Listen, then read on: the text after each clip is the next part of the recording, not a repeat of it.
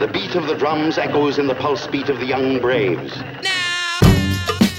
Salut les joueuses, salut les joueurs, je suis Paul Gara et pour une émission exceptionnelle, une rétrospective 2023, j'ai un invité exceptionnel que vous avez déjà entendu euh, à plein d'endroits différents, euh, sur Proxy Jeux, mais aussi euh, sur Twitch et puis sur sa chaîne YouTube. C'est Flavien. Salut Flavien.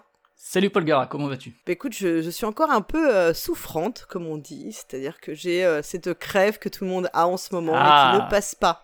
En même temps, on a de la flotte depuis octobre non-stop, alors forcément, ça aide pas. Hein, oui, j'avais réussi à, résister, puis euh, j'ai été, euh, j'ai été vaincu par la maladie. Il faut que tu arrives à te euh, remettre d'ici, alors on enregistre le 22, après-demain pour le réveillon, pour éviter d'aller te coucher à 20h. Bon, parfois ça peut être une bonne chose, comme ça tu te réveilles, t'as tous tes cadeaux, mais... Ah, toi t'es de la team 25 tu ouvres tes non, non, je suis de la... Non, bien sûr ah. que non, j'ai toujours été team 24, tu parles. Sauf quand t'étais enfant et que tu croyais au Père Noël. Non, non, nous, le Père Noël, on avait le droit d'ouvrir les cadeaux le 24. Ah ouais, ouais. Donc c'était toujours le moment où tu sais on nous faisait euh, on disait allez on va aller voir alors on sortait et tout puis il y avait toujours quelqu'un qui ne venait pas et quand on était petit bon, on était on était crédule donc on n'avait pas fait le lien puis après Moi c'était rigolo parce que du coup on faisait ça en grande famille tu sais avec les cousins les cousines et tout et euh, étant petit euh, bon déjà les adultes ils avaient leur grande bouffe et tout et tu sais t'essayes toujours du coup quand tu les ouvres le 25 de te dire je vais rester réveillé et tout et en fait, ça marche pas, quoi. Non, non, euh, non. Moi, j'ai jamais. On a toujours fait les cadeaux le soir même. Et, euh, et ce qui est bien, c'est que c'est vrai qu'à minuit et demi, c'est le meilleur moment pour commencer à monter des Lego ou des trucs comme Évidemment, et comme ça, le matin, quand tu te lèves, tu marches sur ceux qui n'étaient pas finis. Exactement. Donc voilà, non, non, le... en général, le 25, c'est une journée off. C'est une journée pyjama, tu vois. Ouais, bon. Et souple le soir, en général. oui, voilà, exactement. Alors je l'ai dit, c'est une émission un peu exceptionnelle parce qu'on va se, on va sacrifier au rituel de fin d'année. On va faire un truc que, pourtant d'habitude je suis pas trop fan des tops et tout, mais on a décidé de faire euh, un format spécial top et flop 2023. Pourquoi? Parce qu'en fait, il faut savoir que depuis le début de l'année, on avait déjà même fait ça l'année dernière, mais pas euh, depuis le début de l'année 2022. Mais en 2023, on a été super disciplinés tous les deux. Nous avons un fichier partagé dans lequel nous marquons mois par mois les jeux auxquels nous jouons et qui sont sortis en français. Hein, c'est vraiment notre mmh. contrainte on met pas des jeux qui sont sortis euh, dans d'autres euh, pays et qu'on aurait pu avoir, ou euh, des jeux qu'on a découverts cette année mais qui étaient sortis il y a bien longtemps. C'est vraiment les jeux, on répertorie les jeux auxquels on a joué qui, sont sortis cette année, mois par mois, et on les classe tous les deux en mettant, bah forcément pas joué si on n'y a pas joué, ou alors on met c'est bien, c'est bof, c'est nul. Sachant, que, le bof, le c'est bof, ça regroupe deux ouais, c'était pas ouf, mais c'était pas nul, ah, ah, c'était pas mal, mais c'était quand même pas terrible. Mais euh, c'était quand même. Voilà. ça recouvre une réalité assez large. Euh, que nous. Oui, voilà. On, s'est posé la question de savoir si on devait faire une quatrième catégorie de euh, c'est pas mal et c'est vraiment bof, mais en fait on a, on a arrêté. Et je sais que toi t'es un peu plus strict que moi, c'est-à-dire que si c'est juste pas mal, tu mets c'est bof, alors que moi parfois pas mal, je mets bien. Ça dépend. non, justement, moi ça dépend. J'ai des pas mal que je peux mettre en bien. Et, mais après, ce fichier-là, il était entre guillemets pour nous, du coup, on vexe personne en mettant un CBOF, tu vois. Et dans notre tête, on sait à quoi ça correspond et on sait que ce CBOF-là, c'est un CBOF qui est plutôt bien, tandis que celui-là, c'est un CBOF. Euh, L'année dernière, sur le premier fichier qu'on avait fait, je crois qu'au début, je voulais même juste faire c'est bien ou c'est nul, tu vois, un truc très très linéaire. Et euh, c'était chez Proxy à l'époque, finalement, on n'en avait rien fait. Hein. C'était Hammer qui nous avait fait. On a récupéré d'ailleurs le fichier de Hammer qui, qui l'avait très bien fait avec les petites cases et tout. Merci à lui euh, pour, pour cette année. Et, euh, et c'est vrai que parfois c'est difficile de trancher entre juste c'est bien ou c'est nul, donc on a rajouté ces bofs. Oui, tout à fait. Alors pour, on va faire un peu de stats, hein, parce qu'on adore ah ça, bah bien sûr. Euh, dans notre fichier, on a répertorié pour ma part 141 jeux joués. Il y a 46 c'est bien, soit 33%. Euh, 53 bofs, ça fait 38%. Et puis euh, nul, 30%. Alors là, je vous ai donné arrondi, je sais plus du coup si ça va faire. Je pense qu'on est à 101, mais en gros, euh, vous, les arrondis, ça va un peu. Mais c'est à peu près la répartition, quoi. On voit que c'est assez équilibré. Ouais, quand même beaucoup de bien. Hein, ce qui tu... Alors que c'est vrai que nous, parfois, euh, enfin. On peut passer pour des gens un peu durs et désagréables quand t'étais passé chez le passe-temps, tu sais. Oh là là, elle est méchante, Paul Garal. Mais finalement, on n'est pas méchant. On a plus de c'est bien que de c'est nul. Alors, et presque autant de bien que bof. Parce que moi aussi, alors j'ai un peu moins de jeux, j'ai 87 jeux qui sont sortis en France en 2023 auxquels j'ai joué parce que euh, faut savoir que comme alors les gens ne savent pas forcément mais je suis un grand passionné de jeux de cartes et euh, notamment de jeux de cartes qui ne sortent pas en français. que tu m'as des fois ramené du Japon, et qui, cela, du coup, ne rentrent pas dans cette catégorie, parce que ça se trouve, ils sortiront jamais en français. Donc 87, et au niveau des stats, alors moi j'ai fait un peu plus précis le pourcentage, j'ai fait un chiffre après la virgule. Du nul sur 87, j'en ai que 19. Ce qui fait que 21,8% de jeux nuls. Ce qui veut dire que j'ai un bon filtre à l'entrée. Oui. Ça veut dire que j'évite de jouer à des trucs que je sais que ça va être nul. Ou bien c'est pour le plaisir. Des jeux bof, j'en ai 35, ce qui fait 40,2%. Et des jeux bien, j'en ai 33, ce qui fait 37,9%, donc juste deux de moins que les bofs. Et euh, voilà, là aussi, ça doit pas faire 100% exactement parce que les virgules ne font pas un chiffre rond. Mais euh, mais donc ouais, une bonne année quand même dans l'ensemble. Enfin, moi, j'ai, euh, ouais, moi j'ai vraiment eu le sentiment d'avoir quand même une bonne année. Et pour tout te dire, quand on a fait le top, au départ on voulait faire un top 10. Et on a triché, on a fait un top 12 parce qu'on avait un peu de mal à, Enfin, j'avais un peu de mal sur certains jeux à, faire du tri. Bon, ouais, alors l'idée du top 12, pourquoi 12 pas 13 Parce qu'il y a 12 mois dans l'année. Ouais. Et qu'à la base, on s'est dit, vas-y, on va prendre un jeu de chaque mois, mais en fait, il y a, certains... il y a des, déséquilibres entre les mois. Genre, euh, des fois, il y a des jeux qui sortent tous le même mois et qui sont très bien, et des mois un peu plus vides. Donc finalement, on s'est dit, on va garder l'idée de 12, mais on va, on va enlever le 1 par mois, vraiment. Ouais. Ouais, par, exemple, sur le mois d'août, on n'a pas beaucoup de jeux, euh, alors que sur septembre, on en a énormément. enfin, sur on, mai voit, aussi, ou avril, ouais. On voit aussi en fonction des, des, des grosses dates de sortie ou s'il y a ESN qui arrive, des choses comme ça. Donc, euh. Et comme on aime les stats, je sais que tu utilises BG Stats, tu as tes défis, d'ailleurs, tu en as raté un qui te rend très triste. Euh, moi, moi, je l'ai encore, parce que tu sais, moi, je joue beaucoup sur mobile et je compte toutes mes parties sur mobile aussi. Et oui, bah moi euh, aussi. Euh, alors moi, je ne compte pas les parties sur mobile, je compte mes parties en ligne, et notamment, mes parties de Magic.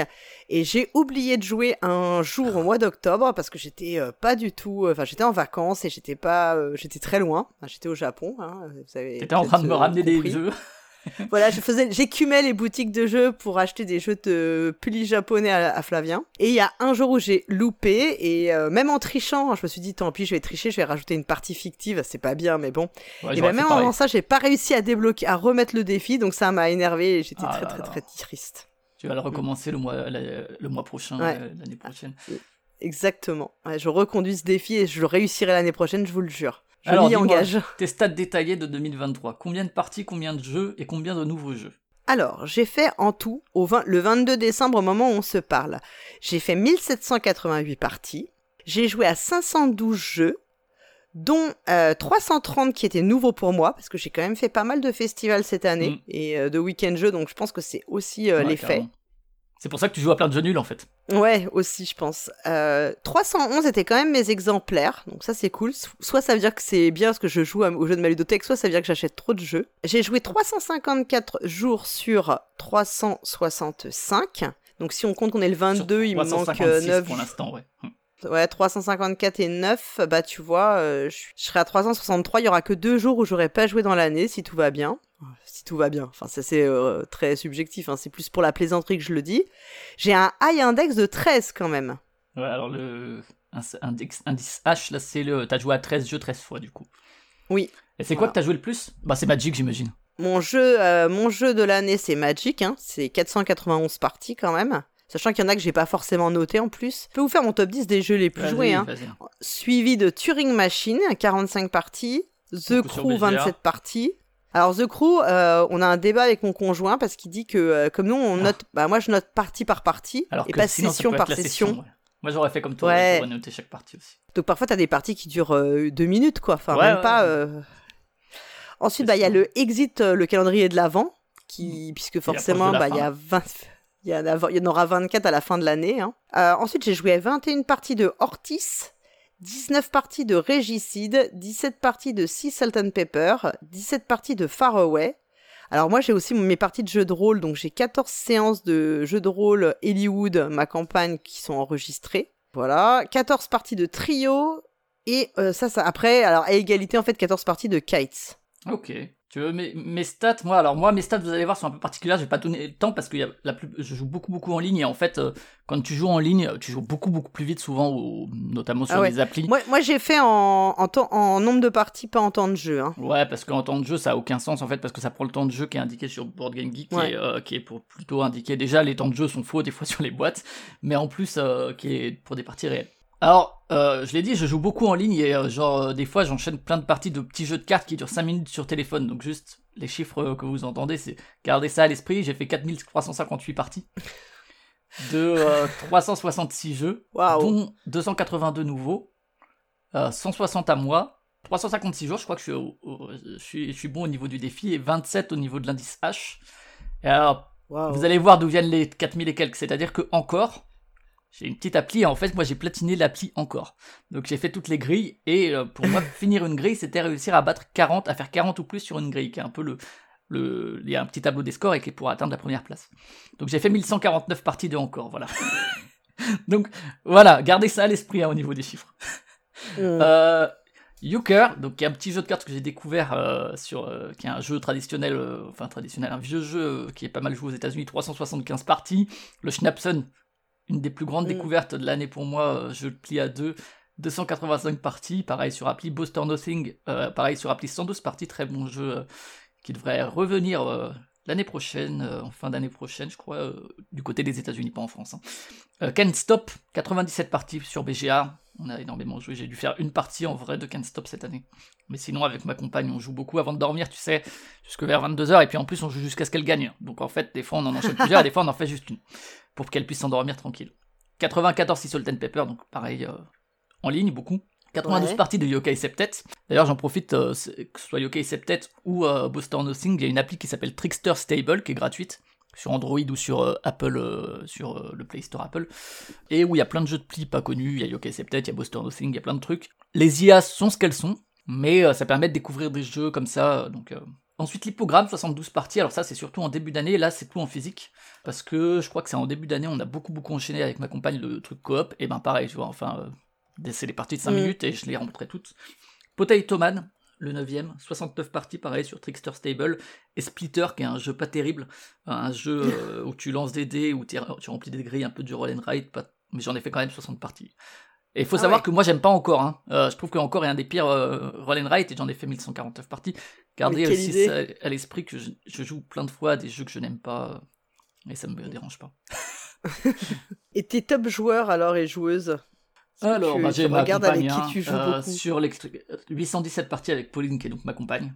140 euh, parties avec Jérémy, qui est euh, un pote du collège, et qui a déménagé en Alsace il y a peu, et on s'est pas mal vu, et on, joue aussi, notamment première partie d'année, on a pas mal joué en ligne. Ensuite, c'est toi avec 104 parties. Wouhou Pareil, beaucoup en ligne, hein, même si on a eu l'occasion de se voir cet été aussi, mais beaucoup en ligne. Hein. Et Cyrus, ensuite, de Proxy 99, parce que lui aussi, comme il est pas très loin, il est dans le Grand Est, il m'arrive d'aller chez lui euh, une journée et comme je ramène des petits jeux en général, pour l'anecdote, j'y suis allé cette semaine et on a fait 19 jeux en deux jours. Parce que c'est des jeux de 10 ou 15 minutes. Voilà. vous avez joué à The Crew et vous avez fait 27 parties, c'est ça? C'est ça. Et ensuite, Maxime, donc Père Castor, qui lui aussi est chez Proxy Jeux 75, parce que souvent, eh ben, quand je vais chez Cyrus, Maxime nous rejoint et on joue ensemble. Euh, et ensuite, le dernier, c'est Nico, euh, qui est un pote, lui, qui date de l'époque des études à l'IUFM, euh, et qui, que lui, lui c'est que quasiment que du physique pour le coup parce que on a joué quelques parties sur BGA mais on, joue surtout en physique euh, ensemble. Donc voilà. Ok. Et eh ben, bon, donc je suis à la troisième place, c'est ça? Bah ouais, hein, plus de 100 parties ensemble quand même. Ok. Bah écoute, moi c'est mon premier partenaire de jeu, c'est mon conjoint, c'est assez logique. Voilà, qui, de toute façon, qu'il a pas trop le choix, le pauvre. Euh, il était obligé de jouer avec moi. en même temps, il et elle, il et elle sont peut-être rassurés du coup. Ensuite, c'est ma fille, puis mon fils, ce qui est assez euh, logique aussi.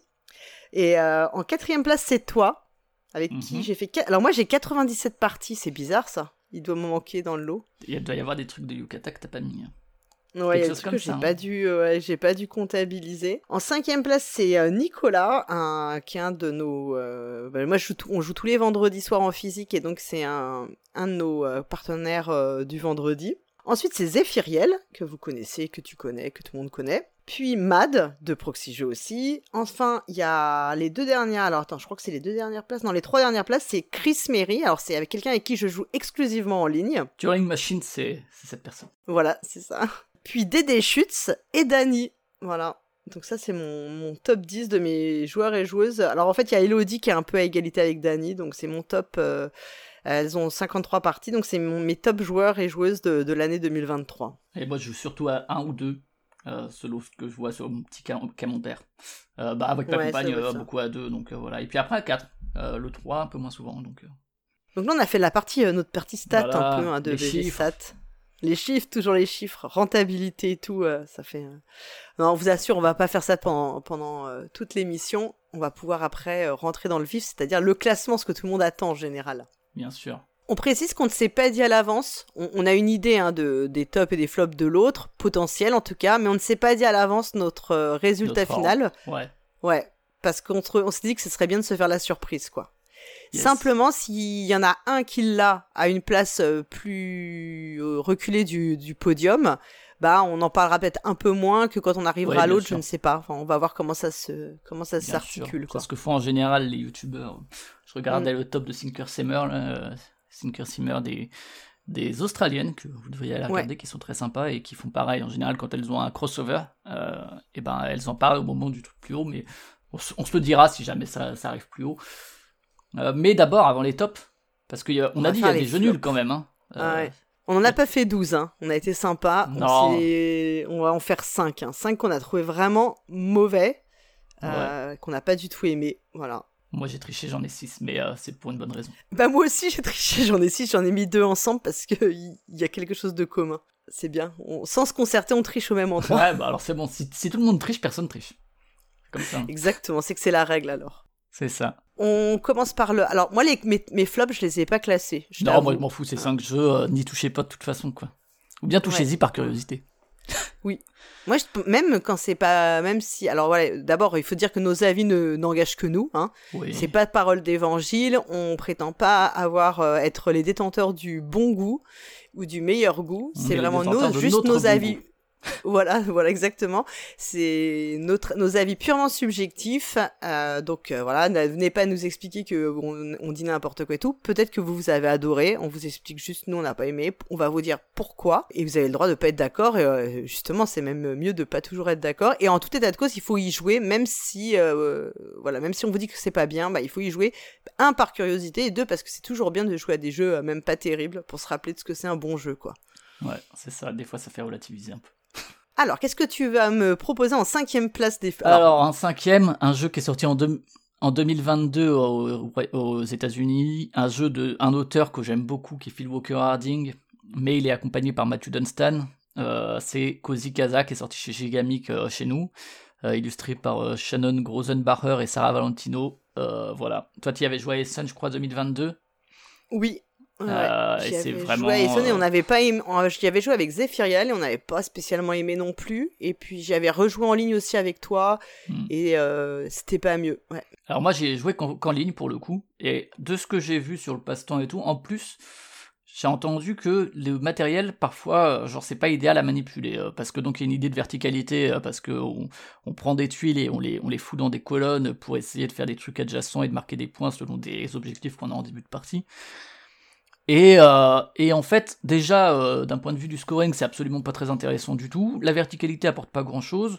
En plus, tu mets des chats les uns à côté des autres sur une même étagère, c'est très étrange. Mm-hmm. C'est ce que je dis toujours, moi, pour Kozikaza, si j'avais, j'avais dû le thématiser, au moins j'aurais mis genre des boîtes de jeux, tu vois. Il y, y, a un jeu, un proto, je sais pas si t'as vu passer ça, qui s'appelle Calax qui, oui. qui m'intéresse parce que ça prend ce thème-là et où tu dois euh, essayer d'optimiser le rangement de tes jeux et je trouve ça très rigolo. Euh, là, tu vois, ouais, c'est vraiment euh, étagère classique, voilà, bon, des bouquins, des, trophées, des machins.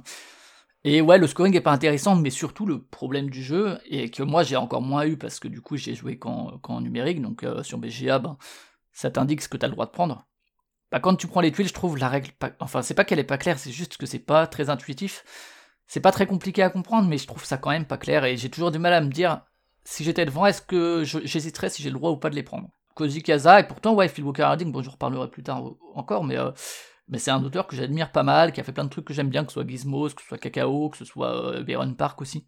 Matthew Dunstan, pareil, il est un peu inégal, euh, ça dépend. Il, c'est Très inégal, Elysium, incroyable, et puis Fairy Tail, pour faire le grand écart.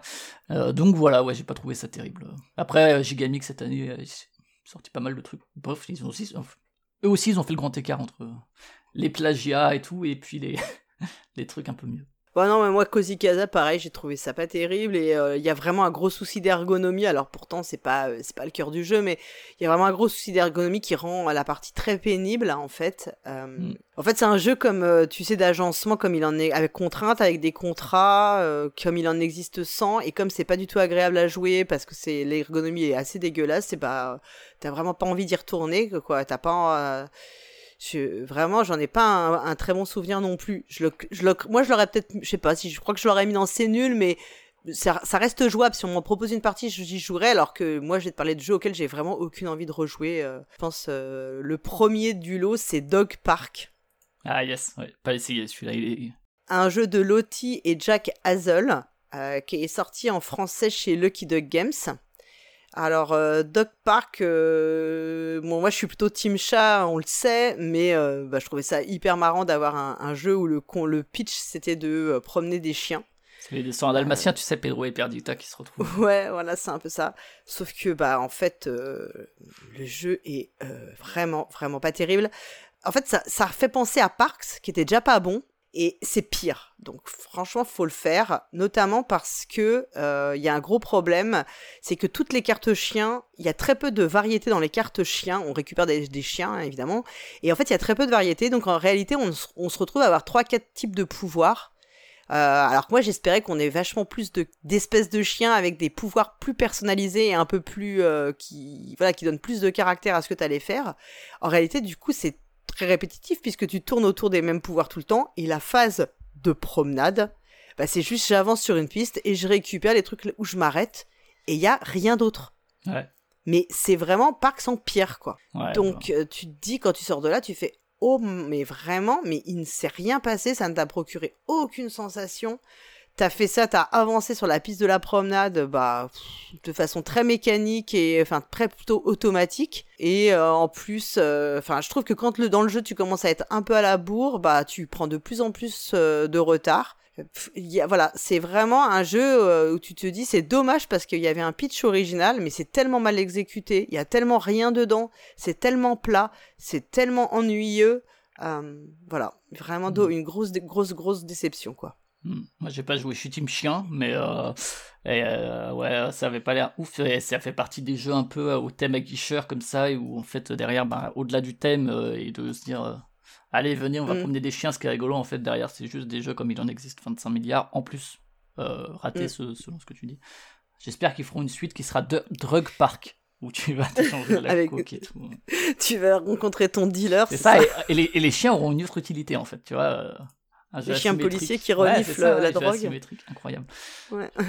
Euh, alors ensuite pour toi. Ensuite, bah, Phil Walker Harding. On reste avec lui, avec Spellbook. tu lui en veux? Bah ouais, ça m'énerve parce qu'en plus, ouais, comme dit, euh, Spellbook du coup qui est illustré par Cyril Bertin et chez les Space Cowboys, euh, voilà, et qui c'est alors j'ai joué qu'en numérique aussi et que en solo, gardez-le à l'esprit, mais je pense pas que ça change grand-chose. Mais si vous pensez que ça invalide mon avis, vous avez le devoir. Euh. Ouais, donc bon. Euh, déjà, je trouve pas ça magnifique, à part les petits familiers et tout, mais sinon, ouais, c'est un... Donc euh, tu, tu, vas faire des sorts et essayer de marquer des points en faisant des sorts, et puis t'as trois phases de la journée, tu fais un peu un truc le matin, un truc le midi, un truc le soir. J'ai quand même poussé le vice parce que je l'avais découvert du coup avec les cartes de base, ce qui est quand même ce qui est recommandé par la règle. Tout le monde dit, y compris je crois des éditeurs, bon, euh, vous prendrez vraiment la mesure du jeu quand vous arrêterez d'utiliser cartes de base. Quand tu recommandes une configuration de base, si c'est de la merde, en fait, j'ai pas envie d'y retourner, quoi. Si, au-delà du système, euh, fait que mmh. ton configuration recommandée soit quand même intéressante. Mais, je leur ai accordé le bénéfice du doute, je me suis dit, ok, Allez, et donc j'ai fait une autre mise en place random, tu sais, où il y a plusieurs types de sorts. Effectivement, les autres sorts sont un peu plus intéressants en termes de d'effets et de synergie. Mais euh, le système en fait euh, reste faible quoi. Euh, au-delà du fait, alors il y, a pas mal de gens qui sont pleins, je crois, du côté un peu hasardeux du truc parce que tu tires donc des espèces de matériel pour qui vont te permettre de faire des sorts. Et effectivement, c'est un peu random, c'est pas c'est pas très grave. Mais surtout, il y a, tout est un peu téléphoné comme coup. le début de partie est très très plan-plan et en fait, à, partir du moment où tu commences à avoir des sorts, donc à pouvoir un peu changer l'ordre du tour, ben c'est fini. Et du coup. Mmh. T'as même pas le temps de mettre en place quoi que ce soit en termes de synergie, et euh, moi je sais que c'est très frustrant de ce point de vue-là. Il y a Dice Forge, pareil, tu sais, qui, qui faisait ça, où tu commences à avoir des bondés et tout, et paf, ça s'arrête. Et euh, du coup, bah ok, merci, salut. Ouais, j'ai trouvé ça vraiment pas très intéressant. Et pourtant, ouais, Phil Walker Harding, c'est le mec qui a fait Gizmos, que moi j'aime bien, et qui a un jeu à moteur, tu vois, et où ça tourne bien, et t'as des effets en cascade, et, assez rapidement en plus. Et là, ouais, pour moi, il y a rien de réussi dedans. Euh, y a très peu d'interactions, ça je m'en fous, mais euh, voilà quoi. Bah moi je suis tout à fait d'accord avec toi, c'est un jeu qui, euh, c'est en fait euh, qui ressemble beaucoup à Gizmo sur le papier, mais après en sensation de jeu c'est aux antipodes parce que dans Gizmo c'est très fun. Ouais, tu peux faire plein de combos et t'as vraiment l'aspect du geste d'aller piocher dans les mains, de prendre dans le distributeur et de révéler. Là t'as zéro fun dans le jeu. Mm. Comme c'est un jeu à moteur, tu pars de zéro et tu construis, sauf qu'en fait c'est très très lent c'est très très lent. Et même quand tu commences à être un peu plus dans, avancé dans la partie, alors tu l'as dit, ça s'arrête très vite. Et tu te dis mais what, j'ai rien fait, j'ai eu aucun moment le sentiment de défaire décoller mon, enfin de voilà de, décoller mon moteur. Et en plus en réalité tu la, le sentiment de lenteur tu l'as toute la partie, c'est un jeu laborieux. Horrible en termes de sensation de jeu. Tu as vraiment l'impression de ne faire que piocher des runes, quoi. Ouais, ouais, c'est ça, bah ouais, parce que en fait tous les matins tu fais ça et après euh, c'est le soir que tu fais tes sorts et puis ouais, il y a rien qui est enthousiasmant en fait, c'est un peu un peu tristou et euh, je sais pas, enfin les Space Cowboys ils ont de la thune, ils ont des sourceurs, ils ont, enfin euh, qu'est-ce qu'ils vont chercher des jeux comme ça quoi Je comprends pas en fait que déjà un jeu comme ça sorte parce qu'il a, il apporte pas grand chose, mais qu'en plus ce soit un éditeur comme les Space Cowboys qui ont les moyens de de, de pas sortir des jeux comme ça, bon voilà. bon après je crois que pour le coup de ce que j'ai lu ici et là ou entendu il n'y avait pas eu grand monde qui, qui, qui a trouvé ça génial, quoi. Voilà. Non, non les, les avis sont vraiment plutôt euh, sont très mitigés hein, sur mm. le jeu de toute façon, quoi. Ce qui est assez, assez rare quand même, faut le dire. Ah c'est rare qu'il y ait des jeux comme ça où on se dit ouais bon bah vraiment ça on oublie cette année. Et euh, il n'y en a pas tant que ça quoi. Mm. Celui-là quand même a remporté les suffrages du, du jeu un peu hué. Euh, moi après je vais te parler d'un jeu qui s'appelle Line It, qui est sorti chez Gigamic, un jeu de Tim Juretsky un jeu vraiment, mais je ne comprends vraiment pas comment on a pu sortir un jeu pareil qui n'a aucun intérêt. Mais si, c'est un ah petit jeu pour ton été, c'est pour ça. Ah non, mais même pour mon été, franchement, je préfère faire autre chose que jouer euh, à ce niveau-là, puisque euh, on va se contenter de poser des cartes en ordre euh, croissant ou décroissant. Enfin voilà, on doit poser à la suite, et de temps en temps, on va banquer pour, pour sécuriser notre suite marquer des points et recommencer une nouvelle. Ça n'a vraiment aucun intérêt. Il n'y a aucun aspect stratégique à aucun moment. C'est, euh, enfin, vraiment, moi, je, je sais que c'est peut-être méchant, mais pour moi, c'est vraiment du foutage de gueule, ce jeu. Il mm. euh, y a rien dedans. Il y a rien tu construis rien, t'as pas de stratégie, tu pioches, tu, enfin, tu pioches des cartes, tu les poses dans ordre croissance, super, merci. Euh, on en reparlera peut-être, mais Mind Up qui est sorti cette année, il apporte quelque chose. Et en fait, euh, moi, si je veux jouer à un jeu de cartes, ben, en fait, j'en ai plein des, du même genre, mais qui sont bien. Genre, tu vois, c'est ce qui prend qu'on aime ou pas. Mais voilà. Bah, c'est beaucoup mieux. Et en fait, du coup, euh, pourquoi faire encore ton petit jeu de cartes Enfin, des jeux de cartes comme ça, soit ils apportent quelque chose, soit le, le sort pas, quoi. Ouais, et tu te dis, mais, pourquoi sortir un jeu pareil? Qui, qui a eu l'idée? Enfin, vraiment. Après, ça, ouais, Gigamic, ils ont eu un un changement de ligne édito là et de direction qui, qui fait qu'il y a eu beaucoup de sorties très euh, dispensables, voire, euh, voire questionnables, euh, et où je trouve. Et ouais, moi j'ai essayé jeux sur BGA aussi, la Init, et parce que tu m'avais dit, c'est nul, j'ai pas. Je me dis, vas-y, on va essayer quand même. Et en plus, moi j'aime bien les petits jeux de cartes comme ça, mais effectivement, celui-là, tout est très téléguidé, il n'y a aucun enjeu à aucun moment, donc. Ouais, c'était mm. pas terrible du tout. Et, euh, et leur seul argument marketing, comme dit, c'était le petit jeu de cartes à jouer pour votre été parce que c'est sorti juste avant l'été. En fait, j'en ai plein des jeux de cartes pour mon été. En fait, j'ai déjà les jeux de l'été des précédents auxquels je peux rejouer hein, même, hein, tu vois. Donc, euh, non, celui-là était vraiment pas fou, quoi. Oh là là. On va rester avec les cartes. Les cartes, et c'est quand même Seiji Kanai, le maître des cartes, avec Love Letter, tu vois. C'est un fou.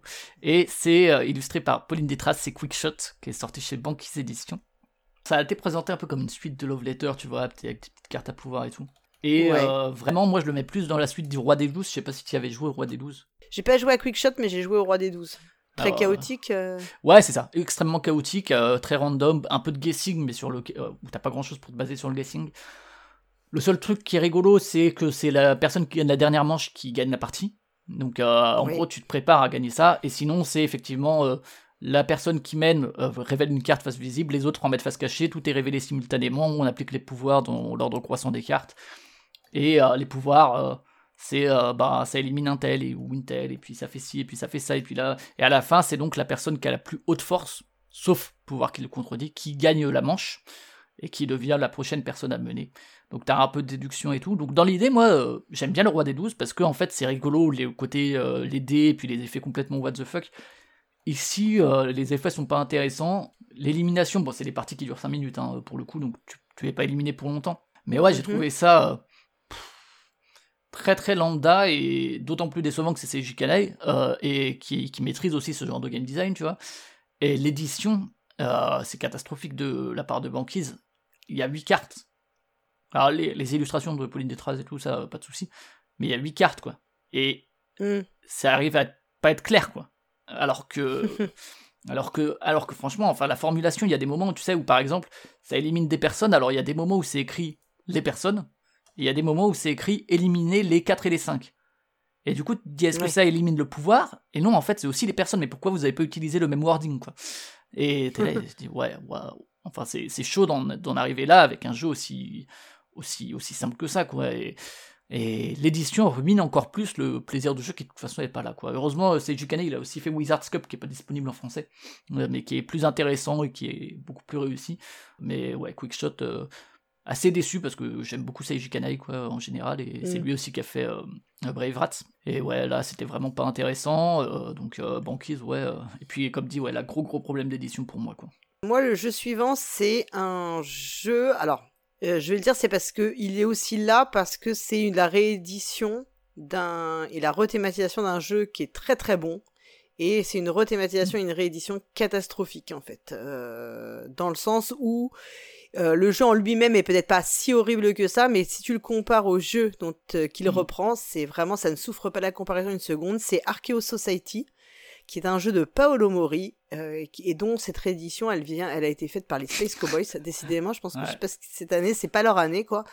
Euh, en fait, c'est la réédition, réimplémentation, je sais pas quel est le bon terme, d'un jeu qui s'appelle Ethnos, qui est un jeu que je crois qui n'a pas du tout marché à l'époque, euh, dans lequel on jouait des groupes de cartes, en fait, de familles de cartes euh, ou de valeurs, je sais plus exactement, mais euh, pour se placer sur un territoire et prendre des majorités. Qui était illustré par fucking John O, quoi. Ouais. Incroyable, quoi. Trop beau, quoi. Ouais. Et le, ce jeu était extraordinaire. Vraiment, maintenant, c'est un super jeu. Il a une très bonne cote d'estime. D'ailleurs, aujourd'hui, si vous voulez l'acheter en occasion, puisqu'il n'existe plus, euh, vous allez le payer souvent une fortune. Hein. Il est vendu euh, par euh, une fortune sur Ocaseo. Archeo Society, bah, c'est sa réédition, mais avec, ils ont enlevé tout ce qui était bien dans Ethnos, quoi. Et ils n'ont gardé que le principe de base qui était la pose des cartes. Et là, on va avancer sur des pistes. C'est super chiant. C'est chiant à mourir. C'est-à-dire que tout le côté euh, voilà un jeu. Euh, moi, je suis pas forcément une fan de l'interaction. En tout cas, pour moi, l'interaction, c'est pas une qualité dans un jeu, c'est un comment dire, c'est un, un élément du jeu, ouais. C'est un élément, c'est un fait, c'est un élément factuel, mais c'est pas euh, qui est de l'interaction ou pas, c'est pas ça qui va faire que le jeu est bien. Et bien voilà vraiment un exemple où le fait d'avoir retiré la partie interaction, puisqu'il y avait ces histoires de prise de majorité sur les territoires, là c'est sur des pistes où effectivement on va avancer, mais il y a plus du tout ce côté, euh, l'interaction fonctionne plus du tout. Euh, donc le jeu est très plat, très fade, on pioche énormément de cartes, donc ce qu'on fait est très répétitif. Alors on m'a dit, oui, mais c'est parce que tu as joué avec le, la config de départ et donc les pistes sont moins bien. C'est ouf quoi. Voilà, il faut jouer avec les trucs avancés. Bah dans ce cas-là, deuxième, deux points. Pourquoi Si le truc de base est naze, bah mettez directement le truc ah qui est bien pour commencer parce qu'en fait euh, voilà en fait le jeu est pas spécialement compliqué c'est pas ça qui va te rajouter une difficulté de ouf. Deuxièmement les gars il y a tellement de sorties moi je, je veux bien l'entendre ça mais vous doutez bien que si vraiment mon premier ressenti c'est que le jeu est horrible c'est dur d'avoir envie d'y retourner par euh, voilà ah enfin c'est vraiment dur. Et en plus au fond de moi je suis persuadé que connaissant Ethnos et voyant ce qui a été retiré du jeu en termes de mécanique je, je suis pas, je suis pas sûr que même avec les autres plateaux, ça me plaira plus en fait, parce que le jeu, il souffre vraiment pas la comparaison. Le jeu souffre pas la comparaison avec son aîné et, et du coup tu tu t'es vraiment et c'est même t'es en colère quand tu as joué tu ressors t'es es vraiment vénère qu'est-ce qu'ils ont fait à mon ethnos? Ouais voilà euh, rendez-nous ethnos quoi. Un jeu où j'étais nul important hein, je vous le dis hein. franchement à chaque fois que j'y ai joué je me suis fait laminer et tout. Mais j'avais plus de plaisir à perdre lamentablement dans ethnos que à gagner dans Archeo Society. On a l'impression d'avoir juste pioché des cartes posé des cartes mais de façon un peu comme dans Dog Park. De... c'est des jeux où tu joues de façon au bout de 5 minutes, tu te désintéresses de ce que tu fais parce qu'il n'y a pas d'enjeu réel. Et tu dis, bah en fait, tu traînes sur ton téléphone, tu te lèves pour aller vider ton lave-vaisselle. Enfin, c'est vraiment typiquement ce genre de jeu, quoi. Tu fais autre chose en même temps parce que tu t'ennuies tellement que euh, t'as aucun moment où t'es pris dans le jeu, quoi. Et il est moche. En plus, ils ont, ils ont réussi à faire un truc. Alors ça, c'est très ultra subjectif et c'est pas un argument, mais c'est même pas spécialement beau, quoi. Tu pourrais dire au moins ils ont fait un truc beau et tout. Non, même pas, quoi. Alors que Ethnos a une identité visuelle très forte. Bon, après, c'est déjà beau, donc euh, voilà. que des, voilà, moi que je trouvais au moins, euh, qui était au moins euh, audacieuse, quoi. Voilà. Ouais, moi j'ai joué à aucun des deux, mais bon, Ethnos est bien noté sur BGG, hein, il est 286ème, je crois, donc c'est quand même un bon score. Et mais c'est que tous les retours que j'ai eu, c'est bah Ethnos c'était bien, il était pas, il avait peut-être des défauts et tout, mais là vous en avez fait un truc tout plat et qui n'a aucune saveur, là où Ethnos au moins. aucune personnalité. Ouais. Mm. Et ouais, effectivement. Bah, même problème que pour Spellbook pour ta disposition de base. Hein. Ouais. Euh, c'est bon. Bah, en fait, c'est ton système qui marche pas, c'est pas, c'est pas ta disposition quoi. On, parle quand même de grands auteurs depuis tout à l'heure. Hein. Paolo Ouais. Hein. C'est Matthew Dunstan, euh, Phil Walker Harding. Euh. C'est fou. Mm. Et bah, pas fini. on retourne avec Matthew Dunstan et son grand comparse Brett Gilbert avec la guilde des expéditions marchandes euh, chez Ori Games, je crois, cette année en français. Oui, tout à illustré fait. Illustré par Gérald Landman. Alors toi, tu avais déjà joué il y, a, presque deux ans maintenant. Euh, c'était un, truc à ce modèle là? Enfin, c'était une journée pro Néoludis, Néoludis. distributeur de Ori Games, ouais. C'est du flip and write en gros, sauf que tu as un plateau, que c'est vendu 45 balles, que tu as des cubes, et, euh, et mais sinon c'est vraiment du flip and write pur en termes de sensation, c'est-à-dire que tu retournes des cartes et tu poses des cubes sur ton truc. Alors il y a quand même des bonnes idées dedans, c'est je pense le moins pire de ce dont je vais parler, parce que, euh, alors déjà ils ont dit des expéditions marchandes alors qu'en en anglais euh, c'était exploration. L'exploration je trouve il y a vraiment un sentiment puisque c'est en quatre manches, et que petit à petit tu peux repartir d'un endroit que tu as pu entre guillemets sécuriser à une manche précédente. Et euh, ça, je trouve que c'est intéressant d'un point de vue de. Tu sens une progression de. Je vais un petit peu plus loin. Tu sais, comme Sam, quand il dit à Frodon, c'est l'endroit le plus loin où je suis jamais allé, ou un truc comme ça, là, mm. quand il parle de la... Et il y a ce côté, un peu de progression qui est pas inintéressant. Il y a aussi les trucs asymétriques, là, euh, où tu récupères certaines cartes que tu vas pouvoir activer de plus en plus au fur et à mesure des manches, ça c'est pas mal aussi. Mais sinon, c'est très très plat en termes de sensations. Je parlais d'édition de, de Quickshot, là il y a aussi un problème, c'est qu'en fait le fait de favoriser la présence sur table, alors je trouve que moi je suis un grand fan des, des cartes, euh, des maps, tu vois, mm. Et je trouve qu'elles sont belles, c'est-à-dire elles ont cet aspect un peu vieilli et tout, alors c'est un peu terne, mais je trouve que ça colle plutôt. Euh, même la boîte, tu vois, elle est aussi très terne, mais il y a une espèce de cachet que moi j'aime bien. Mais euh, ouais, euh, le fait d'avoir passé ça sur plateau et tout, alors déjà c'est des plateaux assez souples. Les cubes sont un peu gros, du coup en fait en termes de lisibilité c'est pas terrible pour savoir ah bah attends là j'ai fait un village, là c'était quoi comme territoire, machin truc, puisque c'est ça qui permet de marquer des points et de valider certains trucs. C'est ce que les Américains appellent fiddly, tu sais, c'est tu mets un petit coup dans la table, bah c'est, kata. et en plus, du coup, c'est effectivement un truc and write euh, qui aurait pu tenir sur des feuilles euh, plastifiées, qui est vendu 45 balles, qui est dans une boîte gigantesque. Il y a des idées quand même à retenir dedans. Comme dit, pas le pire de ceux que je cite. Il y a quand même des trucs à en retenir, mais euh, j'avoue que. Il y a un peu un côté Explorers aussi, tu sais, de, bah, de Phil Walker Harding pour le coup. c'est vraiment le, le jeu auquel je l'ai comparé quand j'y ai joué avec des idées en plus de Explorers, mais avec euh, moins de satisfaction et le fait que, ouais, euh, très très surédité euh, et, et, en plus des problèmes d'ergonomie du coup, du fait de l'édition et du choix de, d'en faire un jeu de plateau. Donc voilà, pas le pire, mais. Moi, j'avais pas aimé non plus, hein. Mm. J'avais pas du tout aimé non plus. Alors après, je pense que j'y rejouerais sans trop de difficultés pour le coup. moi, j'avais trouvé ça assez laborieux en fait, comme sensation et assez ennuyant quoi. Enfin, j'avais vraiment pas. Ça m'avait vraiment pas plu quoi bon, ça fait longtemps que j'y ai joué, j'en ai fait une partie. Je serais pas contre y rejouer, mais j'en ai pas un souvenir. Euh, toi, j'ai pas fait waouh. Et effectivement, tu te dis, c'est un peu beaucoup pour ce que c'est, en fait. Euh, t'as l'impression d'en avoir trop. Et de fait, euh, ça, hum, je trouve que ça, le jeu, il, te paraît un peu boursouflé, quoi. Il apporte pas, en fait, tu vois, quand tu fais, entre guillemets, de la surédition qui apporte au sentiment de jeu, pourquoi pas mais là c'est pas le cas quoi.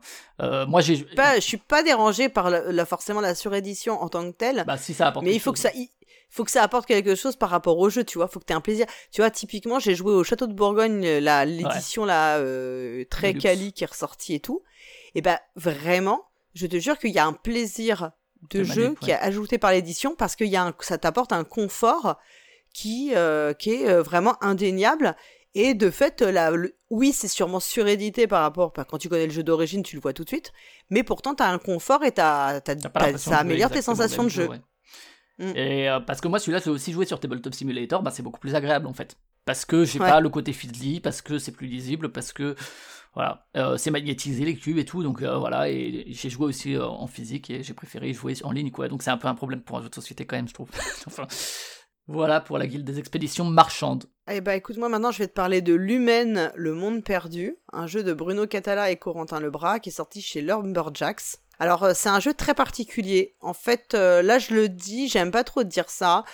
Je sais pas si c'est moi qui suis passé à côté du jeu ou pas, j'en sais rien. Parce qu'il y a quand même des idées dans le jeu, mais avec moi ça n'a vraiment pas fonctionné. En fait, ça reprend la mécanique de Trek 12, donc qui était un jeu d'un roll and et ensuite ça va te permettre, ce que tu vas faire avec tes dés, tes combinaisons de dés, va te permettre de déployer des troupes sur des plateaux et ensuite de faire une sorte de un peu de contre, fin un peu d'affrontement, hein, comme si tu déployais tes, tes troupes, des, vraiment des troupes pour euh, te, te foutre sur la gueule et savoir faire d'après derrière du, de la majorité ou du contrôle de territoire, quoi. C'est un jeu vraiment très bizarre. Alors, déjà, j'étais pas ultra ultra fan de Trek 12. moi non plus, je suis pas un grand fan non plus. Donc déjà, je pense que ça partait un peu mal. Et euh, surtout, j'ai trouvé, euh, enfin moi, ça a vraiment pas marché. J'ai pas compris le fond du jeu, quoi. Je, à aucun moment, je comprends ce que je fais. Euh, je trouvais que euh, c'était pas du tout cohérent. Euh, j'ai trouvé même que c'était dur de se déployer, donc j'ai pas réussi. C'est rarissime, mais la première partie qu'on a faite, on ne l'a pas terminée parce que mon partenaire de jeu m'a dit non là c'est pas possible. Il a, il m'a dit moi j'arrête, c'est trop, c'est ça. J'ai mieux à faire tellement. Voilà. Du coup, euh, j'ai quand même rejoué avec euh, un ami qui, le pauvre, quand il vient, souvent je lui dis Tiens, ça c'est ma pile de. Tu sais, j'ai ma ludothèque, j'ai la pile des jeux à vendre, et puis t'as la pile des jeux en sursis. Et souvent je lui dis Tiens, on va jouer à ça parce que j'hésite à le vendre. Il donc, du coup, il me dit Mais tu me fais toujours jouer à des mauvais jeux en fait. Et on a fini la partie cette fois-là avec lui, et il m'a dit C'est pas possible, c'est catastrophique quoi. Euh, vraiment, on est passé complètement à côté, et en plus. Moi, j'aime beaucoup, c'est Vincent Dutray mmh. qui a fait le, les visuels. J'adore Vincent Dutray, hein. je suis vraiment acquise à, son, à son travail sans, enfin voilà, de façon assez générale. Et là, je trouve, euh, en plus, je trouve ça pas beau du tout, quoi. Mais vraiment pas beau. Et y a, écoute, il y a des tuiles vraiment, les tuiles sur lesquelles on se place, elles sont vraiment affreuses, quoi. Euh, les couleurs sont pas belles. De fait, donc du coup, j'ai jamais compris ce que je devais faire dans le jeu. Voilà, vraiment, je, je, comprends pas la, la, philosophie générale du jeu. Peut-être que c'est. Alors, ce qui est très marrant, c'est que le pionfesseur a beaucoup aimé. Enfin, ah il a dit, il a, bien aimé, il a dit c'est très intéressant. Je m'attendais à ce qu'il me dise. Il y a plein de jeux nuls intéressants, hein, mais. Euh. Non, non, mais non, non, lui, il a vraiment bien aimé, il m'a dit que c'était intéressant et tout. Et donc, je me dis, c'est pour ça que je me suis dit, bon, quand même, peut-être qu'il y a quelque chose que j'ai pas vu et tout, mais moi, vraiment, ça, ça n'est pas passé, quoi. Ouais, ouais, le jeu perdu. Mm, ouais, c'est ça, le jeu perdu. Moi, j'ai pas essayé pour le coup, mais j'étais pas non plus un grand client de Trick 12, même si je trouvais la, mécanique de soustraction, addition, truc, pas inintéressante, mais bon, ça allait un peu nulle part. Ok, bah moi là c'est le moment où je triche et où j'en mets deux pour le prix d'un. C'est euh, en fait, euh, tu sais, les Button Shy là, euh, publiés par Matago. ah oui. qui sont. Alors en général, il y a quelques trucs à sauver, mais la plupart sont moyens. Oui. Et là, et en général, je trouvais que les solos s'en sortaient bien. Et ben cette année, il y a deux solos qui sont sortis qui étaient vraiment, je trouve, parmi les pires de la gamme. Mm. Alors il y en a un qui est un peu moins pire, je vais commencer par celui-là. C'est Convoyeur très spatial de Lucas Gentry. Alors par contre au niveau visuel, je trouve qu'ils ont toujours, euh, bon pas sur l'autre, mais euh, une identité forte. Je trouve qu'ils arrivent toujours à trouver des illustrateurs ou illustratrices assez, assez euh, talentueuses. là ils sont trois dessus. Et donc c'est chez Matago en français et c'est un jeu purement solo et il y a un côté déceptif parce que c'est il y a une vraie promesse de, de, système tu sais ils sont forts dans leur système d'utiliser les cartes t'as que 18 cartes donc là il y a un recto un verso et sur le recto il s'est séparé en deux tu sais, pour un peu optimiser l'espace. Mhm. Et euh, l'idée, c'est qu'il faut que tu récupères des xénocristaux, deux en l'occurrence, et que tu les achètes en fait. Et ils coûtent 20 méga crédits. Et euh, pour ça, euh, tu vas avoir à chaque fois trois phases une phase de rencontre orbitale, une phase de rencontre interplanétaire, une phase de marché après un tour, en fait, les cartes vont se décaler. Tu vois, ce qui était en rencontre euh, en marché, ça va devenir une amélioration possible pour ton vaisseau, etc. Et tu vas un peu, un peu comme un tapis roulant, tu vois, où chaque truc va avoir une autre utilité. Donc ça, plutôt malin. En plus, tu as ce côté amélioration du vaisseau et tout. Tu vas augmenter ton fret possible, ou tu vas avoir des petites améliorations. Donc quand même, un truc assez prometteur. Et finalement, le problème, c'est que les effets des rencontres sont très lambda. C'est-à-dire, tu vas gagner de méga crédits, ou bien tu vas perdre une ressource, etc. Et surtout, le gros problème, très très vite, en fait, tu viens juste à essayer d'optimiser tes phases de marché en te disant j'achète une ressource pour 2 parce que dans 3 tours je sais que je vais la revendre pour 5 et, et, et, truc. et tu fais que ça de toute la partie pour essayer d'atteindre 20 mégas crédits une première fois pour acheter un xénocristal et une deuxième fois. Parce que sinon la menace c'est que les xénocristaux soient pris par les aliens et s'il y en a deux qui sont pris t'as perdu bref. Et euh, en fait le, truc c'est que au-delà du système tu vois qui était malin bah en fait tu vas juste jouer au marchand et à dire ah bah là je vais acheter pour 2 pour revendre pour 4 dans 3 tours. Et tu fais que ça pendant toute la partie quoi et du coup, c'est c'est un peu tout ça pour ça aussi, tu vois. Euh, et, et c'était un peu décevant, je trouve. Mais euh, quand même, un bon système, c'est un jeu où il y a des extensions. Pas en français, hein, mais je me dis, euh, peut-être qu'avec plus d'effets, à côté plus d'amélioration, des trucs un peu plus variés, peut-être que, que ça gagne en intérêt. Je sais pas. Donc mm. voilà. Et l'autre, c'est Pentaquark que tu as aussi essayé. Je, ah sais pas si tu as réussi à finir une partie, mais. Euh, Alors, convoyeur très spatial, je l'aime et je n'y ai pas joué. Je vais peut-être essayer quand même de, d'y jouer d'ici le 31 décembre pour dire que j'aurais joué en 2023. Ouais. Mais Pentaquark, j'y ai joué et euh, oh my god, quoi. Pentaquark, alors pour le coup, enfin pour les deux, je suis allé voir des vidéos pour voir comment ça marchait parce que en lisant les règles, impossible. Bah, moi, pareil. Impossible. Bah, c'est pareil. Pentaquark, en lisant les règles, je n'ai rien compris. Quelle catastrophe. quand je dis euh, rien, c'est rien, quoi. Ah non, non, j'étais là et je disais, ok, alors c'est de la physique quantique et tout, il faut avoir fait une thèse euh, ou pas. Je préférerais lire une thèse en physique quantique. Et donc, c'est du puzzle où tu vas révéler des cartes et tu vas arriver, elles vont être dans différentes zones et tu vas essayer de rassembler certaines couleurs et certains symboles. En plus, c'est difficile de comprendre exactement si tu vas gagner ou pas parce que euh, la règle te dit il faut ça et ça, mais est-ce qu'il faut que ça ou si j'ai des trucs en plus ça marche ou pas? Et puis, euh, et puis ouais, c'est très répétitif. Euh, t'en as fait le tour en une partie. C'est alors c'est le Mike Mullins, illustré par Fabrice Weiss. Pour le coup, les illustrations sont assez quelconques, euh, je trouve. ce qui est pas souvent le cas dans, dans la gamme. Et ouais, t'as pas l'impression d'avoir un contrôle de fou dedans. et t'es là et tu dis bon bah ok j'ai perdu, mais en même temps je pouvais pas gagner quoi. Donc ah oui, et pour savoir si t'as perdu, ils te disent, tu sais, de vérifier si tu peux encore gagner. Mais genre, moi, je suis incapable de le dire parce que c'est tellement compliqué que je sais pas, donc je suis obligé de faire jusqu'au bout et de me dire, bon, moi, c'est bon, je sais que j'ai perdu, j'avais peut-être perdu il y a 10 minutes, mais, euh... mais voilà. Donc, euh, vraiment incompréhensible. Euh, pas autant qu'on voyait très spatial, tu vois, t'as une promesse, un système. Là, le système est pas intéressant, t'as l'impression que tout est un peu joué dès le début selon l'organisation de la pioche, et euh, que les choix en plus sont pas très intéressants, donc euh, ouais, euh, vraiment pas très bien. Ouais, bah moi j'avoue que j'ai trouvé ça, pareil, les règles incompréhensibles et du coup très alambiquées, et en fait, par rapport aux autres jeux de la, de la gamme qui sont solo, ça, ils souffrent pas non plus à comparaison quoi. si, si t'as le choix, tu préféreras jouer à Insurmontable ou l'île des prédateurs. 100%, et... ouais, bah c'est Helms, hein, c'est pas les mêmes, le même talent, voilà.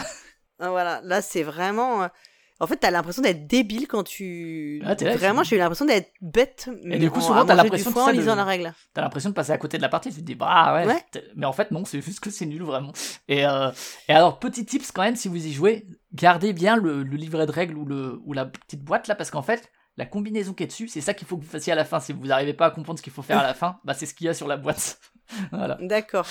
Mais euh, bon, voilà, pas grand chose à sauver de Pinto Quark. Ouais. Bah moi, pour terminer euh, cette série de flops, euh, je vais faire comme toi, je vais citer deux jeux, alors qui, n'ont, qui ont comme point commun d'être le même type de jeu, c'est des jeux d'escape. Hmm. le premier, ça va être Breaking Tour Eiffel, que j'ai fait, avec Mad, la pauvre. vraiment, je lui ai infligé ça, je m'en excuse encore. Bon, après, derrière, on a fait un exit pour se remonter le moral. Breaking Tour Eiffel, c'est édité par Yellow, c'est un jeu de David Diakos. Euh, sa grosse spécificité, c'est que c'est une espèce de grosse boîte qui a fait un peu carton à chapeau. Hexagonal, là, et comme ça. Ouais, et en fait, quand tu vas jouer progressivement, tu vas ouvrir la boîte et déplier des, des éléments. Alors, effectivement, le seul truc du jeu, c'est que quand tu déplies la première fois et que tu sors, je spoil, hein, la Tour Eiffel, puisque c'est Breaking Tour Eiffel. Ça aurait pu être Breaking Bad euh, avec Brian Cranston dans la boîte. Oh.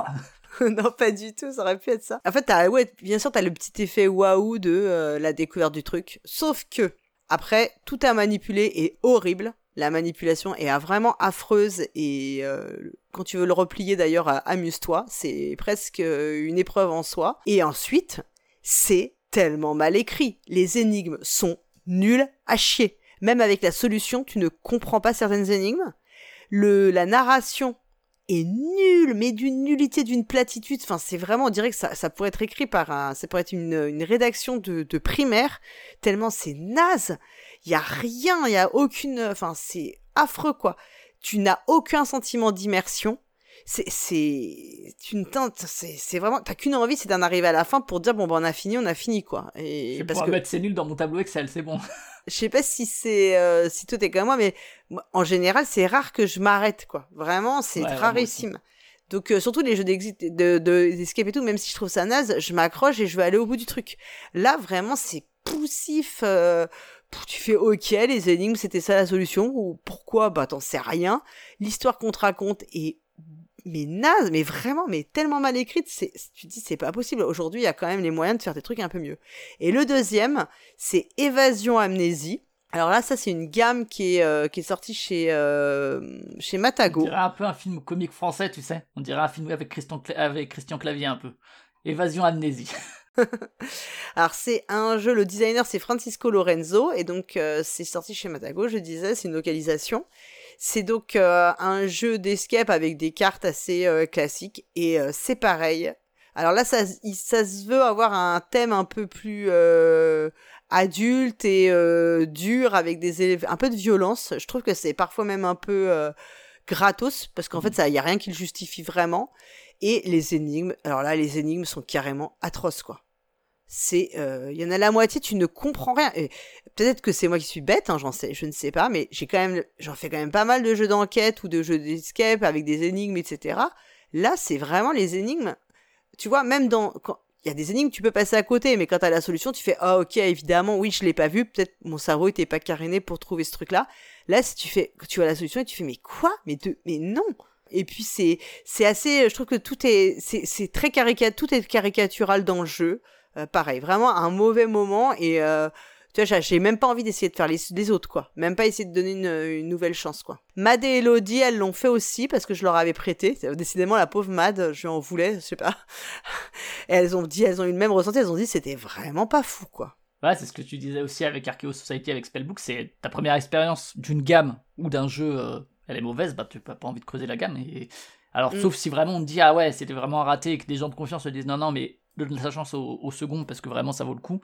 Euh, typiquement, tu vois, les exits, bon, les exits, ils ont bien commencé, je crois. que J'ai jamais fait de l'exit, mais les premiers, tu vois, étaient assez engageants, non? Et euh, du coup, il y a eu des ratés, mais tu vois, oui. tu sais qu'ils sont capables du meilleur comme du pire. Là, si tu commences une nouvelle licence en mettant des trucs pourris, ben, c'est compliqué après derrière. Non, puis en plus, pour tout te dire, les retours que j'ai eu sur les autres étaient à peu près identiques, donc je me suis dit, voilà, on va pas, on va pas, euh, comment dire, on va pas forcer. Hein. Bon, bah voilà, voilà. mauvais jeux des mauvais jeux. Des jeux vraiment qu'on n'a pas du tout aimé pour des raisons diverses et variées. Ouais, ouais, Et voilà. En tout cas, des jeux qu'on, bah, si vraiment vous avez envie d'y jouer, allez-y. Ouais, carrément. Ah, Il y en a beaucoup qui sont disponibles en ligne hein, sur BGA et tout, donc. Euh, auquel, en tout cas, moi, à titre personnel, je ne le rejouerai plus jamais. L'avantage des jeux d'enquête, c'est que enfin, des, ou d'enquête, c'est que si c'était mauvais, tu referas pas. Tu peux en faire un autre de la même gamme, mais tu referas, tu referas pas celui-là déjà. Moi, je sais pas. Des fois, des fois, tu sais, j'ai un plaisir pervers à faire découvrir des trucs pourris à mes camarades. Du coup, euh, je rejouerai peut-être à certains, mais juste pour montrer. T'as vu comme c'est nul ça? Ça existe. mais euh, ça, c'est mon petit côté euh, coquin. voilà. On va essayer de passer aux trucs qui sont bien maintenant, aux jeux qu'on a bien aimés. Allons-y, allons-y qu'on a vraiment bien aimé puisqu'on les a on les a gardés quand même dans notre shortlist de, de jeux. Pour rappel, j'avais 33 bien et c'est les 12 meilleurs donc. Euh. Donc dans la à la 12e place de ton classement personnel Flavien, qu'est-ce que tu as comme jeu? Alors avant mon classement personnel, un petit bonus, j'ai dit ah. Button Shy. Euh, et Matago, donc il y a quand même deux jeux que j'ai bien aimé, dans, vraiment bien aimé beaucoup euh, dans, dans, leur gamme cette année. Il y a le Antinomie et Insurmontable dont on a parlé. Voilà, donc ils font aussi des bons jeux. Je sais que tu as bien aimé Insurmontable aussi. Antinomie, en fait, Antinomie, je suis un peu moins plus réservé. Moi, j'ai pas eu des super expériences quand j'y ai hmm. joué, quoi. Toi, c'est plus hiérarchique, t'as aimé, je crois, que moi. J'ai... Moi, j'ai bien aimé Hiérarchie. Euh, Insurmontable, j'ai trouvé très bien. Bon, l'île des prédateurs, mais je crois qu'il est pas sorti cette année. Il est sorti euh. l'année dernière, l'île des prédateurs, ouais. Mais, Insurmontable, je trouve très bien, ouais. Ouais, pour moi, c'est le meilleur solo. Après, euh, nous, il y en a un qui marche super bien aussi, c'est ah, Invino Morte, celui où on ah, le jeu le plus idiot de la planète, mais qui se prétend pas pour plus que. Avec mes enfants, ça, ça marche de fou, quoi. Ma, ma fille, elle adore. Elle peut boire du, de l'alcool ou du poison. Ouais, bien sûr. On le fait avec du champagne uniquement, nous. Ah ouais. Eh ben écoute, ça tombe bien que tu dis ça parce que moi aussi j'ai une mention spéciale que j'ai pas mis dans mon classement mais qui aurait pu y être. En fait, c'est parce que je n'ai pas terminé le jeu. Mhm. C'est Ayla et l'éclat de la montagne. Ouais, j'ai fait juste le chapitre 0 moi pour le coup, donc pareil, pas. C'est un jeu euh, de Jeffrey CCH, CCH, qui est sorti chez Yellow pour la version française. C'est un jeu narratif qu'on peut jouer en solo ou à deux. Euh, moi, j'y joue en solo actuellement parce qu'il y a beaucoup de réserves sur les thématiques mm. abordées pour jouer avec des enfants, mais j'aimerais beaucoup y jouer avec ma fille. Pour l'instant, de ce que j'ai vu, c'est faisable sans trop de difficultés. Il faut juste accompagner. Euh, voilà, faut pas donner le jeu à un enfant sous prétexte que c'est un joli petit lapin sur la couve. C'est précisé sur la boîte française d'ailleurs, hein, c'est bien. Voilà, et puis laisser se démerder avec le jeu parce qu'effectivement, il peut y avoir des thématiques un peu fortes et donc c'est bien d'être en accompagnement euh, là. Et en plus, le jeu est plutôt plaisant. Je trouve le jeu assez malin sur sa mécanique. Hmm. Je suis agréablement surprise. Je, je l'ai pas classé parce que vraiment j'ai pas terminé et, j'ai je pense qu'il faut avoir la je pense qu'il faut avoir l'expérience d'ensemble pour se prononcer quand même. Hmm. euh, c'est important sur ce genre de jeu. Pour l'instant des très bons feelings euh, je pense que j'aurais fini d'ici la fin d'année. Donc si on avait enregistré le 31 décembre euh, il aurait peut-être été dans les 22 il aurait peut-être été dans les 12 mais donc c'est pour ça que je voulais le mentionner quand même. Et alors moi je vais je vais lâcher des noms aussi de trucs que je vous recommande de regarder. Mais je lâche juste des noms. Discordia Empire's End Romirami. Pour les deux premiers, je dis non, moi. Hein. Atiwa, Sides, Obsession, Mindbug, Tomorrow, Dorgé de blé. Voilà, ça c'est des trucs que j'ai bien aimés, qui sont pas dans le top, mais que je vous conseille d'aller jeter un oeil. Et je les ai pas essayés, mais peut-être qu'ils auraient fini dans le top. Il y a Os, il y a Final Girl, que je sais que toi t'as essayé. Ah, qui est très très bien, que je vous conseille vraiment comme jeu solo, un très bon jeu solo, ouais. Inside Job, qui a eu des retours plus mitigés, mais euh, voilà. Earthbound Rangers aussi, je suis très curieux de ce truc un peu bac à sable. Et côté jeu de rôle Colossal, dont tu as parlé avec des Chutes, et euh, Chronique d'un vampire millénaire également. Voilà, ça c'est des trucs que j'ai pas essayé, mais peut-être ça aurait fini dans le top si, si jamais. Euh. Moi, il y a un jeu par exemple que j'ai pas trouvé ça fou, mais que j'ai trouvé intéressant, et vraiment je pense qu'il faut y jouer, c'est The Number, qui est sorti mmh. chez Remoprod. qui est l'adaptation d'un jeu japonais d'ailleurs, hein, qui avait été présenté, si vous voulez, la présentation du jeu japonais, c'est sur la chaîne euh, euh Pion qui se noie, qui est assez bien. dans les autres jeux que j'ai beaucoup aimé, c'est il y a Gang of Dice, que je trouve très cool. T'as écrit dessus sur plateau. Ouais, exactement. C'était ma première chronique. Oh là là, ça, ça nous rajeunit pas. Enfin, si, quand même, c'était il y a pas longtemps. Et euh, je regarde aussi Rapidos pour vous dire, j'ai beaucoup aimé Vindication. Une très bonne euh, surprise. Euh, dans un jeu assez atypique qui ressemble à aucun autre, j'ai trouvé en tout cas. Je vous conseille aussi Archéologique si vous aimez les jeux de logique, c'était une bonne surprise également. Et puis le jeu Lord, of the Ring Adventure Book, que vraiment j'y suis allé en me disant je me suis dit, ah, ça va pas être bien et tout. Et écoute, plutôt euh, pas du tout déçu. J'ai été agréablement surprise par le jeu. Donc je vous recommande, si, surtout si vous, en plus si vous êtes fan du Seigneur des Anneaux, bah allez-y, ce sera agréable. Euh, Almost Innocent aussi dans les jeux de déduction, une très bonne découverte de cette année. Euh, The Art Project aussi, euh, pour un jeu coop un peu plus, enfin pour moi, pour moi plus agréable en tout cas qu'un qu'un pandémie, clairement. Et où Vincent Dutré brille pour le coup. Euh... Ah ouais. Il y en a d'autres, je les cite pas parce que je pense que on va en parler. Il y a le Château Blanc, mais je viens juste d'y jouer et euh, mais que j'ai vraiment beaucoup aimé alors que j'avais détesté Cathédrale Rouge. Ouais, j'ai pas aimé non plus Cathédrale. Ouais. Et puis je suis pareil en cours de campagne des Aventuriers du Rail Legacy et j'en suis à la moitié de la campagne et pour l'instant je ne trouve pas ça mal. J'en ai eu de très mauvais retours. Ah ouais, ok. Ouais. Alors on m'a dit c'est la deuxième partie de la campagne qui est moins bien, mais pour l'instant je passe plutôt un bon moment. Euh, un bon moment quand j'y joue, quoi. Ok, ça marche. Donc voilà, ça vous pouvez jeter des yeux dessus. Il y a plein de trucs bien qui sont sortis cette année, c'est cool. Alors le douzième du coup, pour de vrai. Allez vas-y, je suis je Donc le douzième, j'ai hésité avec Dorgé de blé, mais euh, le temps faisant son effet, j'ai gardé Star Wars, le jeu de deck building, ce deck building game qui est sorti en première moitié en première moitié d'année, je crois qu'il était sorti en très peu d'exemplaires parce qu'il était vite en rupture, et il est à nouveau disponible. Euh, donc c'est un jeu de Caleb Grace qui est très connu pour euh, Marvel Champions, ou pour avoir fait aussi le, le JCE Seigneur des Anneaux, donc voilà, il, connaît bien les jeux de cartes. illustré par beaucoup beaucoup de monde, je vous fais pas le tour, et chez FFG, et donc c'est vraiment Star Realms, c'est toujours, toujours présenté comme ça et c'est assez vrai. Au point qu'ils auraient pu mettre dans la règle une petite note à, Star Realms, merci Star Realms, quoi, ils l'ont pas fait. Parce que c'est vraiment ce côté-là, mais ce qui est fort dedans, alors moi j'aime bien Star Realms de base, le côté très nerveux et tout, assez affrontement, mmh. euh, et petite synergie entre les factions. Mais pourquoi est-ce que celui-là, euh, je le mets là? Parce que si ça avait été juste Star Realms, euh, bah, Star Realms qui existe, c'est que je trouve que, alors c'est un jeu uniquement à deux, et qu'il utilise sa licence de manière super intelligente et super pertinente, et que ce qu'il ajoute à Star Realms est bienvenu. Donc ce qu'il a la licence, c'est euh, la piste de force. Euh, au début, je me disais, ouais, bon, bah, ok, c'est pour avoir une ressource en plus au début de ton tour, c'est nul, mais en fait, non, parce qu'il y a plein de cartes qui font appel à la piste de force, donc voilà, c'est un jeu de cartes, donc faut que les cartes soient intéressantes. Donc finalement, la piste de force est intéressante du fait des cartes, Et également, donc on joue évidemment la rébellion contre l'Empire. Ce que ça rajoute, c'est que la rivière de cartes, il y a des cartes neutres qu'on peut tous les deux récupérer.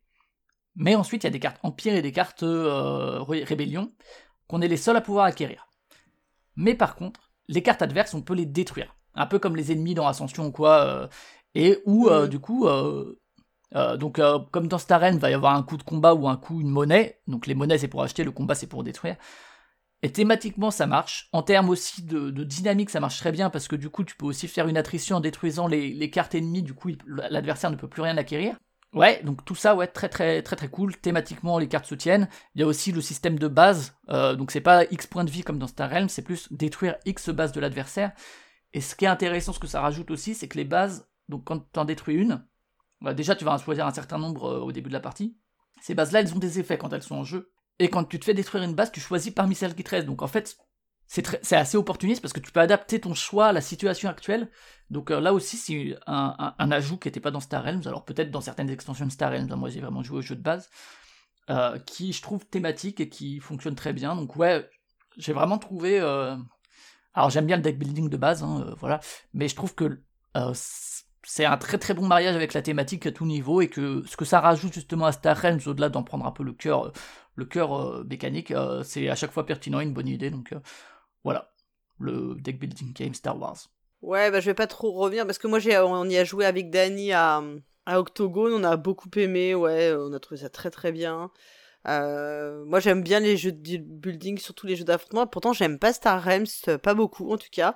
Là j'ai trouvé que ça fonctionne bien et puis voilà pareil. c'est si t'es fan de la licence, bah t'as vraiment un immense plaisir à jouer les, cartes des personnages. Quoi. À tuer Chewbacca ou Dark Vador. À toi, ton douzième. Eh ben, moi, en douzième place, je vais te parler d'un jeu que je sais que tu n'as pas aimé. Ah, c'est pas grave. C'est sur les traces de Darwin. Yes, mais il n'était pas dans les, dans les flops quand même, Non, c'est vrai. Euh, donc, c'est un jeu de Grégory Grard et de euh, Mathieu Verdier qui est sorti chez Sorry We Are French. Donc, c'est un jeu euh, familial dans de collection dans lequel on va récupérer des tuiles animaux. Moi, j'ai beaucoup aimé ce jeu. J'y joué la, pour la première fois euh, il y a déjà assez un bout de temps. J'étais très en attente de la sortie du jeu. Je l'aime beaucoup. Je trouve que c'est un jeu très élégant. Euh, je trouve, vraiment parce que euh, on, on, a un mécanisme, une mécanique pardon de prise de tuiles qui est euh, très maline puisqu'en fait on va prendre une tuile en fonction de l'endroit où se place notre bateau. Et en fonction de là où on prend la tuile on va le faire avancer. Et donc on sait ce qu'on va laisser comme choix aux, autres joueurs et joueuses après nous. Du coup ça marche et donc, ça à deux ça, de ce point de vue là c'est pas mal à deux parce que tu sais ce que tu vas laisser à l'autre en face de toi quoi. Moi je trouve que le jeu fonctionne super bien, il est très vraiment c'est un immense plaisir, il est gratifiant mais pas dans le mauvais sens du terme parce que tu arrives quand même toujours à faire des choses, mais c'est pas, euh, t'as pas l'impression qu'on te, on te fait plaisir tout le temps. Euh, il faut quand même que tu réfléchisses à ce que tu vas faire. Euh, pour moi, c'est vraiment un jeu idéal à, à, jouer. comment dire C'est vraiment un premier jeu idéal parce qu'il y a quand même de beaucoup de, de réflexions à avoir. Tu as plusieurs niveaux de lecture. Et donc je trouve que par exemple il jouer avec euh, moi j'aime bien y jouer avec ma fille. Et ben je trouve que c'est agréable parce que moi j'ai pas forcément je vais avoir peut-être un niveau plus de lecture plus un peu plus euh, stratégique qu'elle mais en fait c'est pas gênant parce qu'on peut quand même faire des choses euh, tu vois ça, ça, ça comble il y a le, jeu le jeu peut fonctionner vraiment euh, à tout niveau de, de joueur ou joueuse quoi quel que soit ton niveau d'expérience parce que parfois on dit c'est accessible c'est pas juste ça c'est que c'est du le jeu reste agréable quel que soit le type de joueur en fait ou de joueuse et je trouve qu'on peut tous y trouver notre compte Ouais, très joli. Déjà, le, jeu est super beau. Clairement, il y a aussi le livret de règles avec tout l'appendice et tout. Euh, ça, c'est plutôt cool. Euh, c'est une très belle, c'est une très belle édition. il y aura sur les traces de Marie Curie euh, bientôt. Je sais pas si ça reprendra ce mm. système, mais euh, et moi non, je, je crois pas du tout. Hein. Moi je l'ai, il est sur mon étagère Darwin. avec, alors j'ai pas Darwin Journée, mais j'ai le voyage du Beagle, tu sais Robinson Crusoe, des trucs comme ça. Oui. j'ai une petite étagère thématique, donc pour l'instant je l'ai encore gardé. Moi ce que j'en retiens de plutôt cool, c'est l'aspect où tu peux laisser de côté certains éléments de jeu. tu peux un peu choisir ton orientation. Et plutôt que de devoir faire un peu de tout, tu sais, euh, comme c'est toujours le cas. Comme mm. là, tu peux laisser certains trucs. Après, je trouve, ouais, le système de rondelles, je le trouve assez.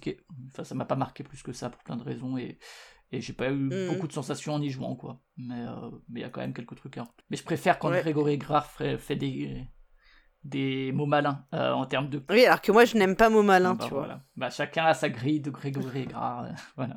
Sachant qu'il est pas tout seul là, il est il était avec Mathieu Verdier. Mathieu Verdier, c'est ça, c'est de... Mm.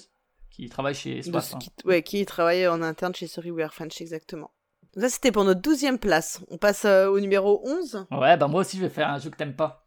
Phantom Inc. Voilà. Et du coup, j'ai mis très longtemps à y jouer parce que t'aimais pas. Donc, de Marie Flanagan et Max Seidman, on est chez Gigamic, illustré par Spring Joe. J'aime beaucoup l'édition. Euh.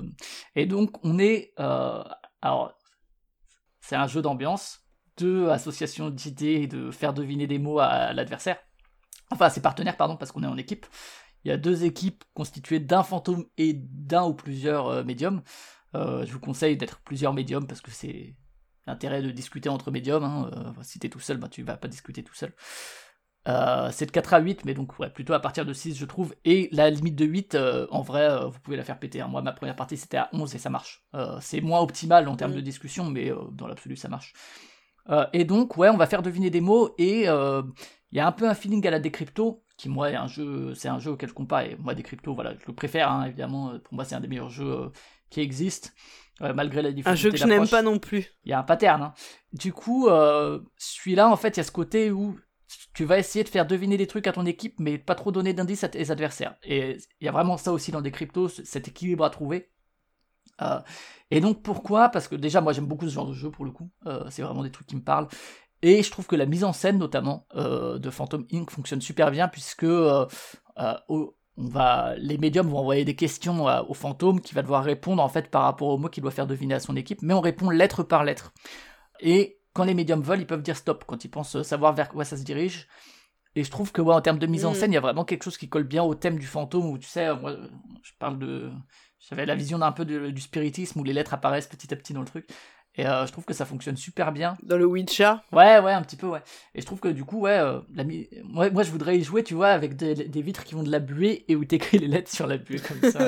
et euh, non, ouais, vraiment, je trouve que la mise en scène est super pertinente et qu'en plus, ça mène parfois à des incompréhensions chez, chez les partenaires parce que tu vas dire stop, c'est bon, ok Et après, tu vas discuter, tu vas débriefer. Ah, je pense que. Ah non, moi, je pense pas qu'il écrit ça, c'est trop tard. Et du coup, il y a ce petit côté-là que moi, j'aime bien.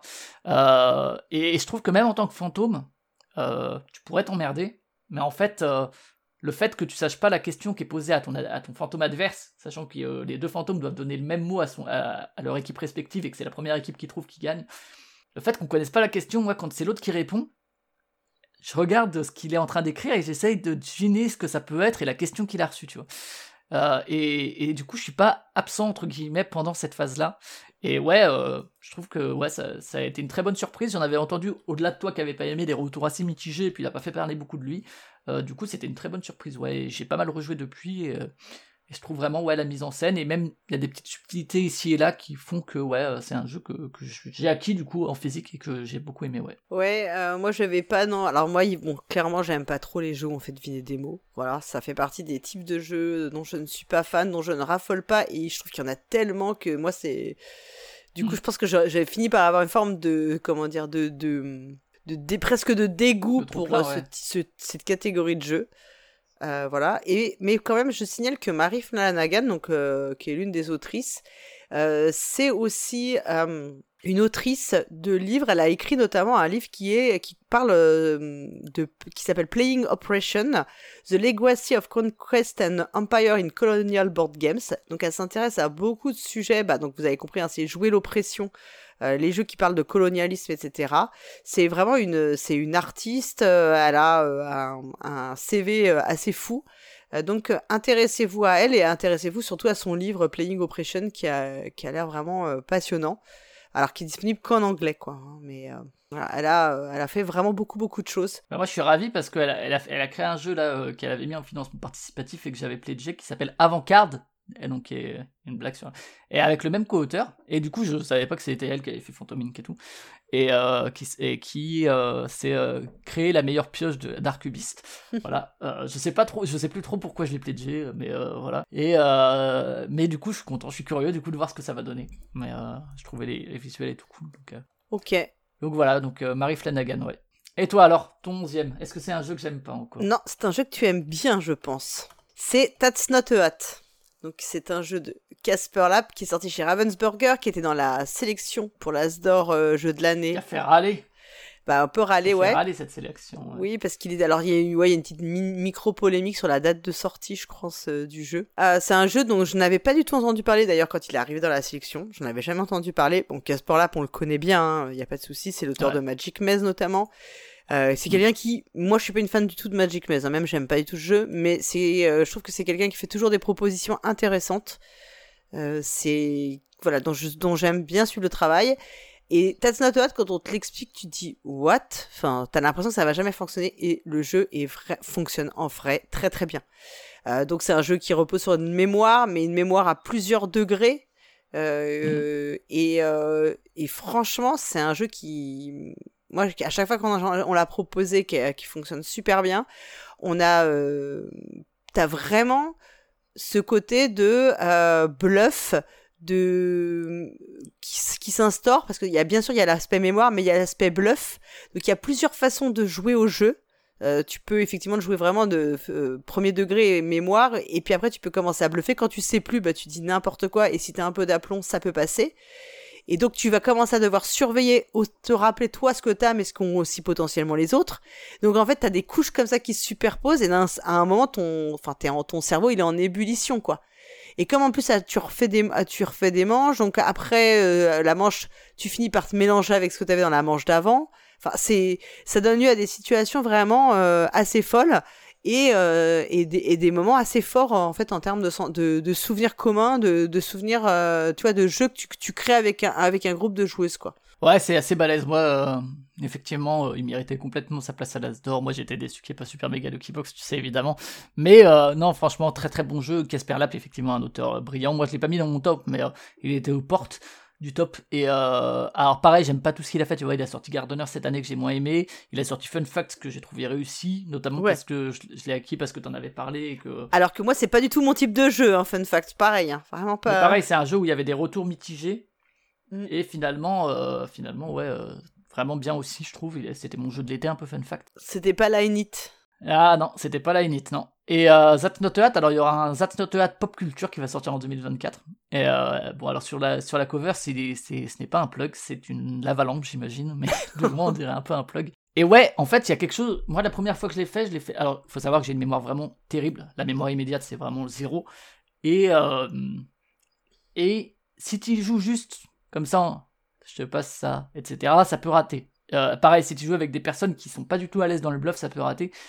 Mais il y a quand même un côté très magique, mm. euh, un peu à la The Mind, je trouve. Oui. Euh, où t'es là et ça se repose sur que dalle. Il y a rien dans le jeu. Vraiment, il y a, y a, que dalle, quoi. Et ça marche de fou, quoi. Et c'est vraiment très très fort, je trouve, comme expérience. Également en termes de narration aussi, parce que nous, on avait fait une partie à une dizaine, et où en fait, on a créé toute une histoire. Et euh, où, en fait, tu vois, avec les objets, et eh ben, on rebondissait et ça faisait une histoire, et du coup, euh, ça a donné une narration incroyable à la partie. Hmm. Et euh, donc, ouais, très très bon jeu, vraiment une curiosité qui n'est pas juste une curiosité, quoi. Ouais, ouais. Et je pense que comme c'est un jeu dont je n'attendais rien, tu vois, et même je suis sortie de ma, ah je suis sortie de ma première partie en disant ouais, c'est pas mal et tout, mais tu vois, j'étais pas enthousiaste. Hmm.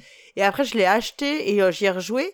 Et plus j'y rejoue, plus je me dis non, mais en fait, c'est vraiment super bien, quoi. À la The Mind, moi, je trouve. Je trouve que, tu vois, ça, c'est un aspect, bon, on est peut-être tout le monde n'est pas comme moi, mais moi je sais que mes attentes, la, l'adéquation entre mes attentes et ce que je vais ressentir joue beaucoup dans mon appréciation finale. C'est-à-dire qu'un jeu où ah j'ai beaucoup d'attentes qui va pas me plaire, je pense qu'il va être beaucoup plus mal reçu qu'un jeu dont peut-être euh, peut-être que j'aurais attendu beaucoup de Task j'aurais été moins enthousiaste. Mais là j'ai trouvé, j'ai été vraiment, tu vois, euh, surprise dans le bon sens du terme parce que euh, j'avais pas l'impression d'avoir déjà joué à ça 20 000 fois quoi. Ouais, ouais, ça réutilise. Enfin, la, la, mémoire, souvent, tu vois, enfin, les jeux de mémoire peuvent être un peu nuls.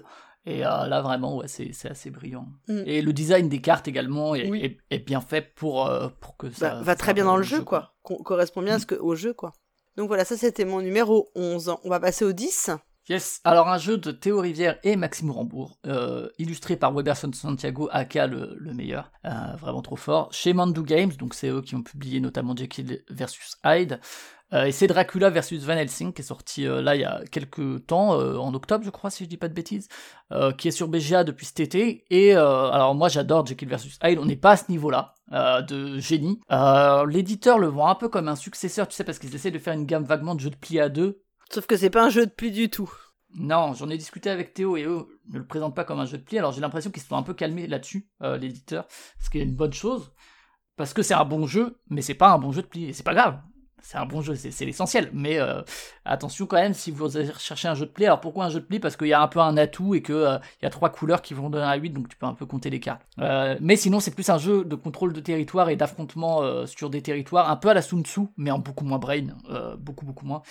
Bon, déjà super et asymétrique, donc puisque une personne incarne Dracula, l'autre Van Helsing, avec des objectifs différents mais une même façon de jouer. Euh, Dracula, son but, c'est soit de tenir les 5 rounds, soit de transformer tout un quartier parmi les 5 en vampire. Il peut le faire en 4 rounds parce que maximum il pourra transformer une personne mm. en vampire par tour. Dracula, son but c'est de buter. Euh, euh, Van Helsing, son but c'est de buter Dracula, donc de lui retirer 12 points de vie. Sachant que maximum, il va pouvoir lui en retirer 5 par tour, mais ça reste assez rare. Au niveau de l'équilibre, alors peut-être que comme dans Jekyll vs Hyde, c'est bien de faire de l'aller-retour, parce que, euh, mine de rien, Dracula a deux manières de gagner, Van Helsing qu'une seule. Alors par contre, euh, j'ai fait une partie hier, euh, en ayant déjà joué en tant que Van Helsing, quant à la dynamique du jeu, ça va, c'est plus simple, mais je pense qu'à niveau égal, Dracula est peut-être un peu plus simple à gérer. Et donc, c'est un jeu à deux uniquement et euh, qui a un jeu où on pioche une carte, on défausse une carte. C'est Pionf qu'on a fait une critique ludique là sur Twitter et je trouve qu'il a dit un truc assez vrai, c'est euh, comme s'il y avait 5 love letters en même temps. Et il y a un peu mm. de ça parce que euh, à la résolution du round, tu révèles une carte par quartier et tu compares à chaque fois la valeur de la carte et c'est cette valeur-là qui va gagner, la plus haute valeur qui va gagner le quartier. Et donc si c'est Van Helsing qui gagne le quartier, il fait perdre un point de vie à Dracula. Si c'est Dracula, il transforme une des personnes en vampire. Et là-dessus, donc à la base, c'est les valeurs, il y a juste cette couleur d'atout un peu qui, euh, si c'est elle face à n'importe quelle couleur, quelle que soit la valeur, c'est elle qui gagne. Mais c'est intéressant parce que cette couleur, comme dans Jekyll, elle peut changer, etc., avec des pouvoirs. À ton tour, c'est euh, tu prends une carte, t'en défausses une, ça peut être celle que tu viens de piocher ou euh, une que tu avais devant toi avant, et tu appliques le pouvoir de la carte défaussée. Évidemment, toi, t'as envie d'avoir des cartes de haute valeur, mais les pouvoirs des cartes de basse valeur, ça va plutôt mm. être contre toi, tandis que les pouvoirs de haute valeur, ça va plutôt t'aider à savoir ce que l'adversaire il a. C'est assez malin, la fin de partie aussi est maline, c'est... Alors je sais pas s'il l'a importé de Sea Salt and Pepper, euh, Théo, mais tu peux mettre fin à la partie à partir du moment où il y a au moins 6 cartes qui ont été jouées, défaussées. Par contre, si c'est toi qui mets fin à la partie, ça laisse un tour à l'autre. Et, et c'est pas rien parce que c'est un tour, il peut se passer beaucoup de choses. notamment changer l'atout, des trucs comme ça, et où faut le faire à un moment un peu comme dans Sea Salt, où es, quand tu déclenches la dernière chance, où t'es un peu sûr de toi. Il y a juste une carte qui est super intéressante, c'est le 8 euh, qui met fin directement à la partie et qui laisse pas un tour à l'autre, mais ça te fait défausser d'un 8 qui est la carte la plus forte. Je trouve ça malin, c'est tendu, euh, notamment aussi au niveau de la. Au fur et à mesure de la partie, le premier round est le moins intéressant parce que sinon après il y a une méta qui se met en place et un peu de guessing, puisque si t'as réussi à retourner quelques vampires en tant que Dracula, ben ça va être des quartiers qui vont être des points un peu euh, centraux, puisque Van Helsing va essayer de les gagner pour éviter qu'il y ait trop de vampires qui se révèlent dans ce quartier-là. Et vice versa, Dracula va peut-être essayer de justement retourner encore plus dans ce quartier-là où il y a déjà des vampires. Mais c'est du guessing, donc tu vois, euh, Dracula va se dire bon bah Van Helsing va penser ça, etc. Et euh, ça, crée une autre dynamique à partir de la deuxième manche. Édition cool, euh, parce que quand ça a apparu dans mes radars, j'ai vu les cartes qui sont en fait des tuiles. Et les amis, pour les gauchers, moi je tiens mes cartes de manière gauchère, même si je suis droitier. Ça va pas là, votre nombre. En fait, sur les images de promo, on voyait des porte-cartes. Et du coup, on a demandé, effectivement, les porte-cartes sont dans la boîte, donc euh, euh, ça permet de... Ce qui est très pratique aussi, parce qu'en fait, euh, il y a une carte par quartier, et, les cartes ne bougent pas, sauf pouvoir spécial, donc ça permet de les laisser en place et tout, c'est très très mm. pratique au niveau ergonomique. Donc une bonne réussite. Je suis pas le plus grand. Je le dis à chaque fois que je parle de jeux de Théo Rivière et Maxime Rambourg. Je suis pas le plus grand fan de leur game design. Théo, j'aime beaucoup ce qu'il fait pour les enfants. J'aime de plus en plus parce que j'ai beaucoup aimé Packet Chips et Sea Salt. Euh, Maxime Rambourg, euh, je l'aime un peu à contre-coeur parce qu'il y a des fois où il me dit Ah, t'es un feignant, hein. Et en fait, c'est quand même bien ton truc, hein. Et ça m'énerve. et ouais, euh, franchement, très très bien. pas au niveau de Jekyll versus Hyde en termes de waouh, mais ouais, très très très réussi et j'ai beaucoup aimé, ouais. Il aurait pu être dans, ma, dans ma liste hein, parce que c'est un très bon jeu. J'avoue que je l'ai peut-être pas sélectionné parce que je savais que tu en parlerais, probablement. Ah oui, ah, moi, j'ai trouvé ça super. Vraiment, j'y ai joué avec toi la première fois et j'ai trouvé ça tellement bien. C'est super malin et il y a beaucoup, beaucoup. Pour le coup, il y a vraiment plein de choix qui s'offrent à toi. Mm. Chaque choix est crucial. C'est-à-dire que vraiment, mm des enjeux réels sur chacune des décisions que tu prends. Alors, la dernière fois, on y a joué en vrai, première partie que je fais en vrai avec mon conjoint, on s'est foutu sur la gueule parce qu'on n'était pas d'accord sur une règle, mais à tel point qu'on a arrêté la partie, décidément, ce sera là. Je sais pas si c'est cette règle-là, il y a juste le statut des cartes que tu gardes révélé ou non. Ouais, c'est ça. Parce que c'est bah, pas un jeu de mémoire. Bah voilà. C'est exactement. Ça, que la, règle est pas ultra claire là-dessus. Euh, Théo y a répondu euh, sur le Discord du passe-temps parce que plein de gens se posaient cette question. C'est que la règle est, pas assez bien écrite. Ouais. L'idée, c'est d'enlever tous les éléments de mémoire dans le jeu. Et pareil, est-ce que les cartes que tu défausses, tu les mets face visible ou pas? C'est pas écrit. Alors, il y a un truc, c'est que moi, c'est vrai que moi j'ai tendance à, à, lire les règles très rapidement. Hein, c'est un énorme défaut. Euh, donc ça a donné lieu à une discussion euh, qui a fait qu'on a arrêté. Bon, après on a rejoué, je vous rassure, et tout allait bien. Mais, c'est pas de ta euh, faute, hein, parce que t'es pas. Mais c'est vrai qu'en réalisant la règle, moi je comprenais plus rien. Comme j'avais joué avec toi, j'étais assez confiante au début. Bah sur BGA, on se trompe pas parce que c'est. Bah oui, c'est bien géré quoi. Et donc voilà quoi. Non, non, un très très bon jeu. Et puis je pense que le, pour le coup, voilà un jeu où le visuel, la beauté du visuel, t'ajoute au plaisir de jeu. Ça fait pas le jeu, c'est sûr mais ça t'ajoute vraiment au plaisir de jeu. T'as plaisir à jouer. Euh... Ne serait-ce que la, couverture de la règle est trop belle, toute rouge, c'est super stylé. Et les têtes des petits personnages du village, ils sont juste énormes, quoi. je les adore, vraiment. Je... Il y a plein de petits détails, quoi, ouais. Les porte-cartes, ça pourrait être de la surédition, euh, se dire. Euh, non, non, c'est très bien, c'est très bien pensé. Bah, c'est très pratique. Ouais, je suis tout à fait d'accord. Voilà. Tenez-les juste dans le bon sens. Normalement, je crois que c'est euh, votre adversaire qui doit avoir le Dracula versus Van Helsing, sinon ça risque de tomber. Voilà pour mon euh, dixième. et ben moi, mon dixième, on va rester avec Maxime Rambourg, puisqu'on va parler de Mind Up, un jeu qui est sorti chez Catch Up Games. Voilà, c'était le si, on devait dire qu'il y avait un jeu de l'été, c'était lui éminemment. Hmm. Euh, moi, je trouve que c'est une immense réussite aussi, parce que c'est super minimaliste. Il y a il y a pas grand enfin tu vois en termes de matériel t'as as très peu de choses c'est et c'est pourtant ça te euh, ça te c'est arrivé avec une idée ultra simple, arriver à te, à te faire un jeu auquel t'as pas le sentiment d'avoir déjà joué mille fois. Il y en a qui le comparent aussi ce qu'il prend. En vrai, la comparaison, elle, n'est pas, elle est, elle est, elle est plus ou moins fausse. C'est une fausse comparaison. Il y a un petit élément qui peut te faire penser aussi ce qu'il prend, mais c'est tout. Sinon, le jeu n'a aucun rapport. En termes de sensation de jeu, Mind Up, c'est beaucoup plus, c'est beaucoup plus stratégique en tout cas. Euh, quand tu comprends comment le jeu va s'agencer, parce que sur la première manche, bien sûr, t'es un petit peu, euh, tu, vas jouer un peu à tâtons, mais après, quand tu comprends, il y a quand même beaucoup plus, beaucoup plus stratégique. Euh, je trouve très, très, très efficace. Donc, c'est un jeu, on va jouer des cartes en fait euh, de façon simultanée pour en récupérer d'autres qu'on va placer. Et chaque couleur, parce qu'il y, y, a cinq ou six couleurs, te va te permettre en fait de mettre dans une ligne de score qui est complètement aléatoire. Donc la première carte rose que tu vas récupérer, bah, elle va peut-être te rapporter deux points. Si tu récupères une autre carte rose, elle te rapportera le même nombre de points. Mais si après tu en as une bleue, peut-être que la catégorie d'après, c'est 5 points. Donc le but, c'est de récupérer plutôt des cartes qui te font marquer le plus de points pour cette manche. Sachant que les cartes que tu as jouées, elles vont te revenir en main et tu les rejoueras après. Donc il y, y, a une petite dimension de mémoire, mais qui fait pas le jeu, mais qui qui peut être prise en compte. Mais c'est vraiment, euh, moi je trouve que c'est hyper fin, hyper subtil, avec une idée, une seule idée. Enfin voilà, vraiment un jeu avec une idée simple qui te fait un super jeu, qui est euh, pour moi le, enfin si, si, si, tous les jeux pouvaient être comme ça, tu vois, en termes de, de simplicité, franchement, s'en porterait tous euh, très bien quoi. Parce que c'est simple tout en restant stratégique. Tu peux faire vraiment des vrais choix quoi. Il y a plein de niveaux de jeu, ouais. Ouais une immense réussite. Hein. C'est, une super réussite, quoi. Enfin, c'est, je comprends. J'espère que vraiment le jeu c'est bien. Enfin, c'est bête de dire ça, mais voilà un jeu con, Mais ça pourrait être un, nommé à l'As d'or aussi. Ah bah pour moi oui, clairement. Enfin. C'est euh, c'est le jeu qui devrait être joué à la place de euh, comme jeu de base qu'on devrait tous enfin que tout le monde devrait euh, jouer à la place du Uno enfin tu vois ça, ça peut c'est vraiment ce jeu qui a cette vocation là parce que il est super fédérateur en même temps il y a plusieurs niveaux de jeu donc il est mm quand on parle d'accessibilité ou de enfin voilà, il est vraiment ça. Et euh, il aisera personne, il tape. Et puis plus tu y joues, plus tu découvres. En fait, c'est ça aussi, c'est que plus tu y joues, plus tu découvres des choses sur le jeu. Et ça, c'est super agréable, tu vois. J'y rejoué il y a pas longtemps, j'y avais pas joué depuis quelques semaines.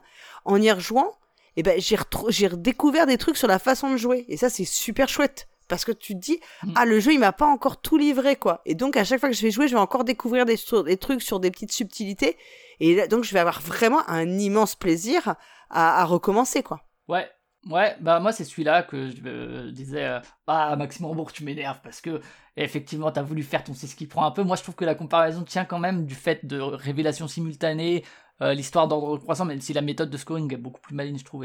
enfin c'est pas le même sentiment de jeu au niveau du scoring et de l'interaction entre les gens. Au début, j'étais là, ouais, t'es une feignasse, hein, tu veux faire ton jeu de cartes qui va se vendre. Hein. Et petit à petit, je me dis, putain, mais en plus, tu réussis, quoi, et ça m'énerve. du coup, je l'appelais un peu, euh, je crois, dans une vidéo, le, Christopher Nolan du jeu de société, parce que c'est un mec que je veux pas aimer, que plein de monde aime, mais où je suis obligé, quand je vois un film de de me dire, t'as quand même réussi à m'avoir, hein, coquin. Mm. Tu vois, mais dans ma tête, je suis plus vulgaire. Mais, euh, mais et du coup, c'est cool. Enfin, tu vois, c'est un bon jeu. Et, et je l'ai ressorti là. Euh, je l'ai fait découvrir à ma belle-mère et ma belle-sœur, qui sont pas des grandes joueuses. On était dans un bar à jeu à prendre un brunch. Bah après, qu'est-ce que j'ai pris? J'ai pris Mind Up. Effectivement, premièrement, je les ont captés. Et après, t'as le caractère cyclique que tu citais de manche en manche qui est trop malin. Euh, le fait que les cartes que tu vas jouer pour prendre des cartes, ça c'est une super les idée. cartes à prendre après. Le fait que tu récupères tes cartes en fait, et que donc le paquet tu vas très peu l'exploiter en réalité. Parce que tu rajoutes juste une Et notamment, euh, tu parlais de mémoire, tu vois, tu vas pas te rappeler de tout, mais peut-être que si le 60 il est là, tu vas t'en rappeler. Ouais, exactement. Et tu sais que du coup, tu peux. Quelqu'un. Et c'est une hiérarchisation comme ça euh, de. Et par contre, moi ce que j'aime bien aussi, c'est qu'à chaque manche, tu repioches une carte, donc tu rajoutes un peu d'inconnu quand même. Et ça, c'est important pour moi, tu vois. Au-delà du fait de rallonger les manches, ça, je m'en fous, mais c'est plus que tu rajoutes de l'inconnu quand même. Et c'est un tout petit détail, mais pour moi, c'est bien parce que ça évite la mémoire totale.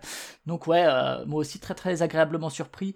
Je sais pas si t'as essayé, moi j'ai pas essayé encore, mais parce que normalement tout le monde met les cartes euh, score dans le même ordre. Tu sais, il y a une personne qui les pose et après c'est duplicate. Je sais pas s'il y aurait moyen que chacun fasse un différent pour faire des dynamiques différentes. J'ai pas encore essayé, mais. Moi je. Ouais, je sais pas non plus ça. Je sais pas, parce que ça pourrait être inégal, mais du coup, c'est quand même des dynamiques différentes parce que si ton 5 c'est la dernière carte, c'est une manche très différente que si c'est la première carte, parce que si c'est la dernière, tu vas essayer d'aller choper plein de couleurs différentes pour aller un peu grinder le 5, alors que c'est la première, ben c'est pas du tout la même structure de, de mm. dynamique quoi. Euh, donc ouais, moi euh, très très réussi, un peu à contre-cœur au début, mais finalement oh, j'ai appris à l'aimer. Qu'il est méchant ce Flavien. Ouais, mais je l'ai accepté. c'est un très bon jeu, vraiment. Euh. Pour moi, c'est vraiment un jeu qui peut devenir un classique, euh, clairement, quoi. Ouais, ouais, carrément. Bah, il a le goût de classique, il aurait pu sortir presque a 20 ans, mais il y a quand même des éléments qui font que c'est un jeu de 2023. Le 9, Potage Sauvage, petit jeu de 2002 qui se vient comme ça. Hop, il y a 20 ans, de Rainer Knizia, euh, puisqu'il a été réédité, euh, c'est euh, Too Many Cooks, un show de vent à l'époque, qui a été réédité par Yellow, mon potage sauvage, qui joue de 2 à 5, mais préféré jouer à, de 3 à 5, et si possible à 4. c'est un jeu de pli qui est pas vraiment un jeu de pli, qui est presque un peu un jeu d'enchère, un jeu où tu vas récupérer le pli entre guillemets quand tu atteint un certain seuil, une certaine valeur. C'est ça qui est un peu l'originalité du truc, et qui fait que ça se démarque un peu des, des jeux de pli, c'est que pourquoi je te plie? Parce que de base, faut suivre à la couleur. Et si tu peux pas, tu mets ce que tu veux. Et il y a une couleur que si tu mets, qui est les bottes, qui vont pourrir le potage, qui font que après c'est du may follow. Ce qu'on appelle may follow, c'est tu peux jouer ce que tu veux, un peu comme dans Shamans par mm. exemple. Parce que de toute façon, le potage il, est, foutu. Donc, euh, Foutu pour foutu, allons-y. Hein. Les cartes que tu mets, elles ont des valeurs. Donc par exemple, tu mets le 2, si derrière quelqu'un met un 3, et ben ça fait 5. Et la personne annonce 5. Et dès qu'on atteint le seuil de 10, c'est la personne qui a atteint 10 qui récupère les cartes. Ça peut être méchant, c'est un jeu méchant, hein, franchement, enfin c'est un jeu très méchant, très punitif, euh, où tu peux te récupérer des, sales trucs. Mais moi j'aime bien les jeux comme ça en général. Et, euh, comment ça marche? Après, euh, en gros, tu essaies de récupérer certaines cartes parce qu'à chaque début de manche, tu as un contrat qui va te dire bah là tu vas marquer des points pour les cartes rouges, ou là tu vas perdre des points pour les cartes grises. Et donc, tu peux avoir le même contrat que quelqu'un d'autre autour de la table. Ce qui fait que ça donne des trucs très rigolos parfois, surtout quand les gens sont l'un à côté de l'autre. Et c'est vraiment un jeu au-delà d'essayer de faire des points. Alors évidemment, tu vas essayer, mais tu vas mm. essayer, essayer vraiment de pourrir les autres. et jusqu'à. Et des fois, il y a des plis qui s'amoncellent comme ça parce que tu as des cartes spéciales qui te font revenir à zéro ou des, trucs comme ça. Et il y a des moments où tu prends et tu prends, mais tu prends cher. Et tu wow, j'espérais pouvoir y couper, en fait, non. Et euh, je trouve ça vraiment bien. Un bon jeu de 2002, un bon jeu de 2023, euh, mieux que la il y a une grosse dynamique aussi dans 2023 de ressortir des, vieux jeux, on en reparlera peut-être euh, sur d'autres jeux, mais qui, euh, qui ont tellement plus pour moi leur place que... Enfin, je suis ravi de cette dynamique-là parce que c'est toujours des jeux qui ont leur raison d'être. Alors moi, j'aurais mis que 4 rounds au lieu de 5, notamment en dessous de 5, parce que le dernier round, ça arrive, ça m'est jamais arrivé, mais déjà, je trouve que le jeu est un poil longuet. En tout cas, il, il offrirait les mêmes sensations à 4 rounds au lieu de 5, et surtout, ça enlèverait... Alors, là, c'est Knizia, donc Yellow, je pense qu'ils n'ont pas pu toucher à grand-chose, hein, honnêtement. Euh, parce que c'est Knizia. Mais euh, ça aurait évité la parce que le dernier round, du coup, t'as pas le choix du contrat en fait, parce que t'as 5 contrats et le dernier c'est ton dernier contrat. Tu peux te retrouver avec un contrat pourri, une main pourrie, où tu peux rien faire dessus. Alors que à la limite, euh, bah, t'enlevais un round et puis comme ça, voilà, il y avait un, contrat qui était là. Il y a des petits soucis d'édition, il y a pas de carte lead player, il y a pareil les contrats, tu vois, il y a pas d'autres cartes selon les couleurs. Ça, je sais même pas pourquoi ils ont pas réfléchi à ça. Enfin, c'est c'est ouf. Euh, un peu surédité aussi, euh, surtout en 2023 où on a d'autres moyens de prendre les points que, les jetons, ça aurait pu tenir dans un paquet de cartes plus petit. Euh, les illustrations de Jérémy Fleury, bon voilà, le, thème, c'était déjà la cuisine à l'époque, ça, ça, ça tient. J'aime beaucoup la dynamique, mais moi j'aime bien les jeux méchants et c'est vraiment un jeu méchant quoi. Ah oui, c'est très méchant. Moi je suis pas très fan du jeu. Hein. Pour moi, c'est, je reconnais des qualités, mais c'est vraiment pas un jeu que j'ai particulièrement apprécié. Je trouve assez foutraque pas très agréable et vraiment très punitif, quoi.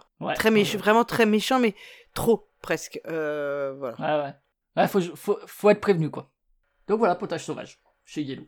Donc ça, c'était ton numéro 9. Moi, mon numéro 9, ça va être encore Yellow, décidément. C'est The Great Split un jeu de Yalmar H et de Lorenzo Silva. Donc The Great Split, vous savez, c'est ce avec des illustrations de Weberson Santiago. Encore lui. Magnifique, ouais. Euh, c'est ce jeu qui utilise le I Split You Shoes. On est des collectionneurs euh, de d'art et de de de de, de, pierres précieuses, de statues, de livres anciens, des gens de bon goût quoi.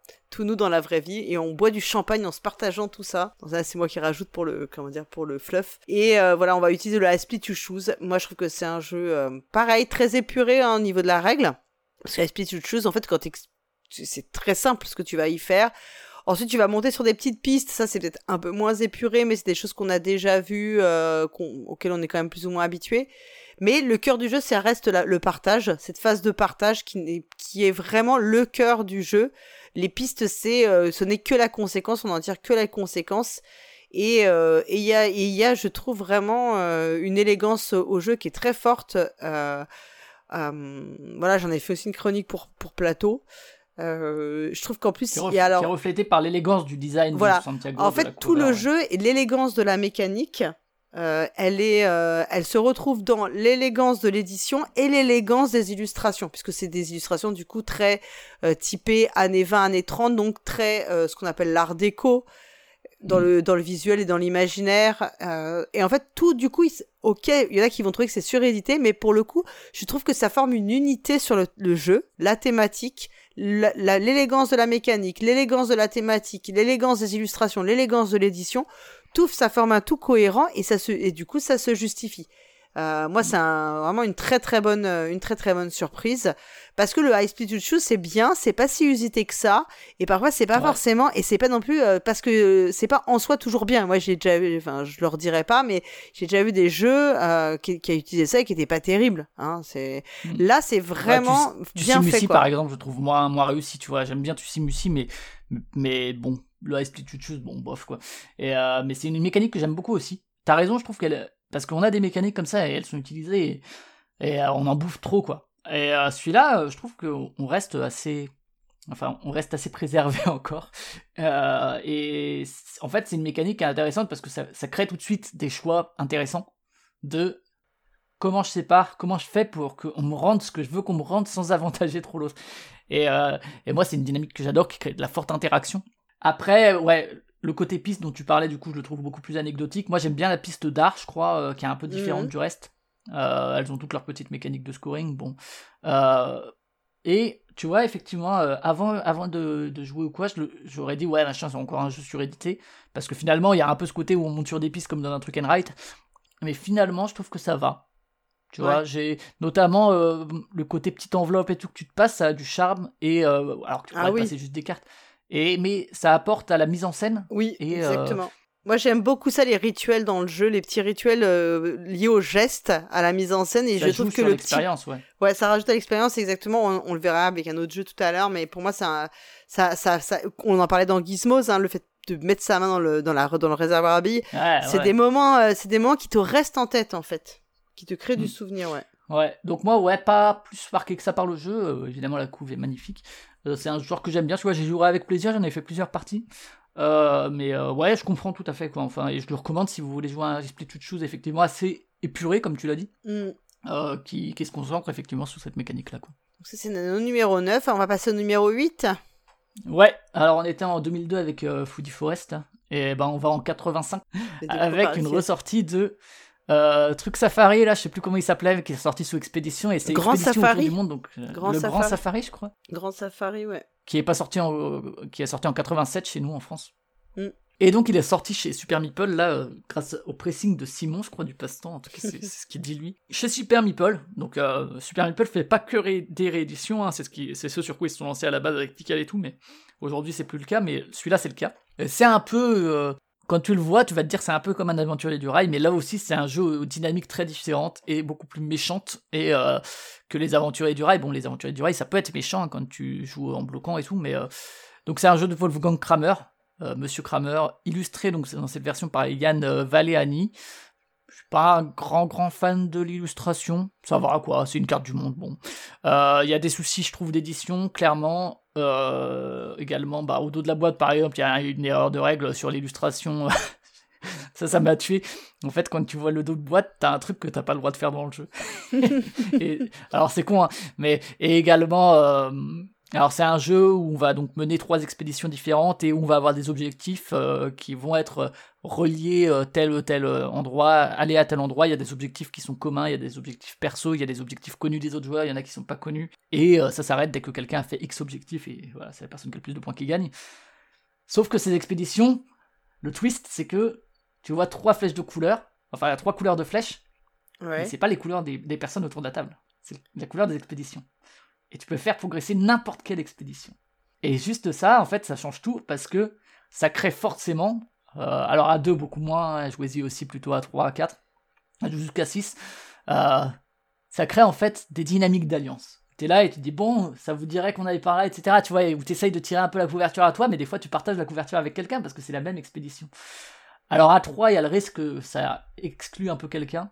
Mais en général, ça bouge selon les expéditions et selon les moments de la partie. Et du coup, ça crée énormément d'interactions.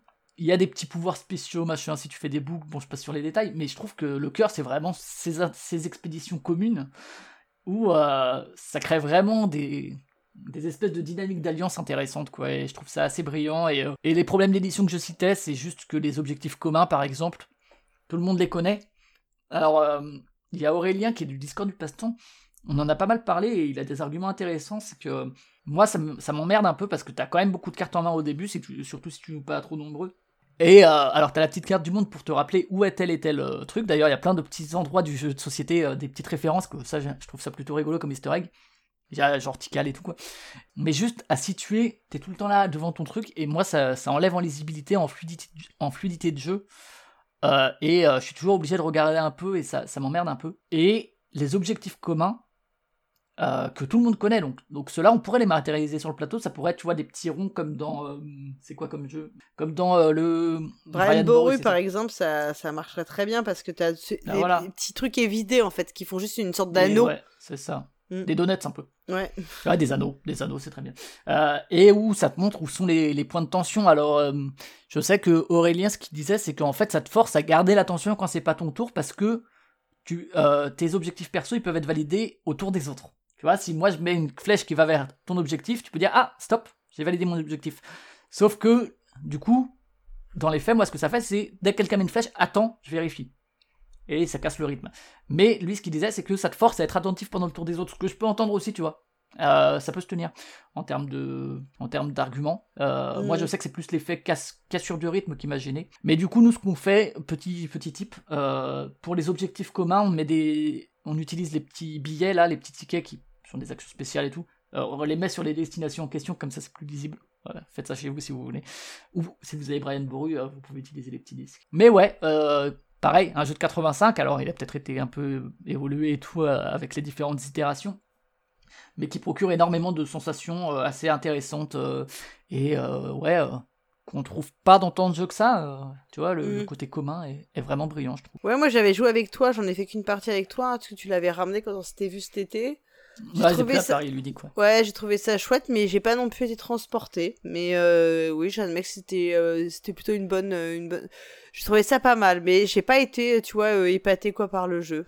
Mais effectivement, je me souviens que t'avais des très méchants avec moi en fait. Ah, c'est un jeu de méchant parce que bah à deux à deux t'es d'autant plus méchant quoi. Parce qu'en fait tu. Ouais. Ouais, j'avais vraiment eu le sentiment que tu m'en voulais ce jour-là. J'en veux à tout le monde tous les jours quoi. Je... T'as bien raison. Voilà, donc pour mon numéro 8, c'est ça? Ah ouais. Numéro 8, ouais. Alors, moi, mon numéro 8, je ne sais pas, je ne sais plus si tu y as joué ou pas. Euh, c'est Pagan. Non, pas encore essayé. Tu as pas joué. Euh, ouais, ça, c'est vrai qu'on faudrait qu'on arrive à y jouer un jour ensemble. J'ai essayé de lire la règle et après j'ai vu la règle. en fait, oh, la règle paraît très, paraît très lourde, mais en réalité, c'est pas si lourd. Donc, Pagan, euh, Fate of Roanoke, donc Pagan, euh, le destin de Roanoke, qui est un jeu de Casper Kier Christiansen et Kere Stortgard, qui est édité en français par Super Meeple. Là encore, dis donc. Quelle coïncidence. Qui est un jeu pour deux joueuses dans, le, dans lequel mm. euh, l'une va incarner le chasseur et l'autre la sorcière. Et c'est en fait un jeu d'affrontement, mais qui n'est pas un jeu d'affrontement type Magic ou Mindbug ou blablabla, mais qui est un jeu de track. C'est-à-dire qu'en fait, le chasseur va traquer la sorcière et la sorcière, elle va devoir, elle, réussir à, à retourner à sa, cause euh, un certain nombre de villageois et de lancer son, rituel. Alors je vais, je vais pas sur les règles hein, parce qu'en fait c'est un jeu asymétrique, même si beaucoup d'actions se répondent en miroir entre les deux. On joue principalement, on a des actions qui sont plus ou moins communes, des actions qui sont plus ou moins spécifiques. Euh, c'est un jeu qui, les règles peuvent paraître lourdes parce que évidemment on décrit chacun des camps euh, en détail pour pouvoir apprendre à jouer. Euh, mais une fois qu'on a compris la philosophie générale du jeu, ce n'est pas si lourd. en revanche, ça reste tendu le, jeu n'est pas forcément facile. Hein. Euh, moi, je crois que je n'ai gagné aucune partie à ce jour. Parce que tout le monde me dit Ah, mais le jeu, il est vachement déséquilibré. Gna, gna, gna, gna, Bah, moi, ou alors vraiment, je suis nulos, mais que je fasse la sorcière ou le chasseur, je perds. C'est à peu près sûr et certain. Alors moi, j'ai. Parce qu'ils disent c'est déséquilibré envers toi. Voilà, c'est déséquilibré envers moi. Le jeu pour être. Le, jeu a été designé anti Polygara. Euh, non, moi j'adore le jeu. Je trouve vraiment super bien. J'avoue que je me suis acheté aussi le petit tapis euh, qui est euh, vraiment très très cool pour euh, le playmat pour jouer et très voilà qui est très très cool. Euh, je, je pense que c'est un ensemble, mais j'aime beaucoup la mécanique du jeu.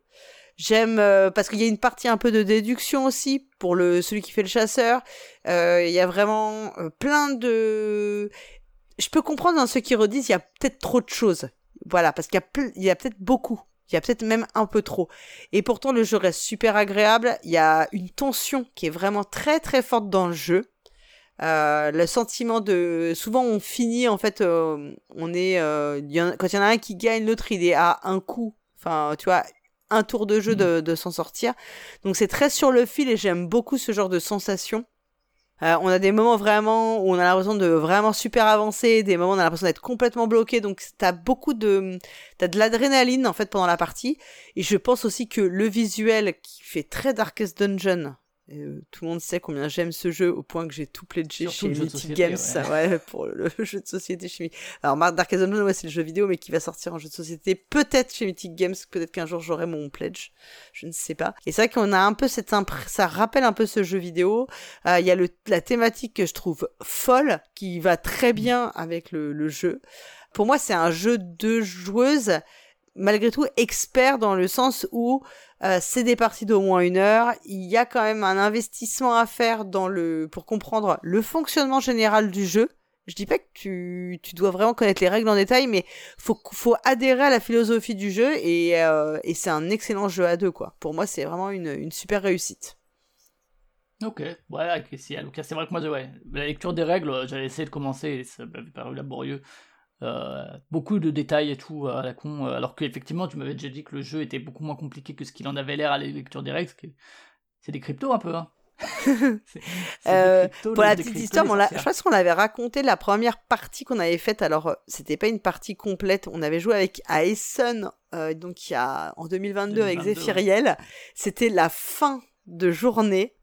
Et en fait, je ah crois que c'est un des auteurs qui nous a expliqué le jeu en anglais.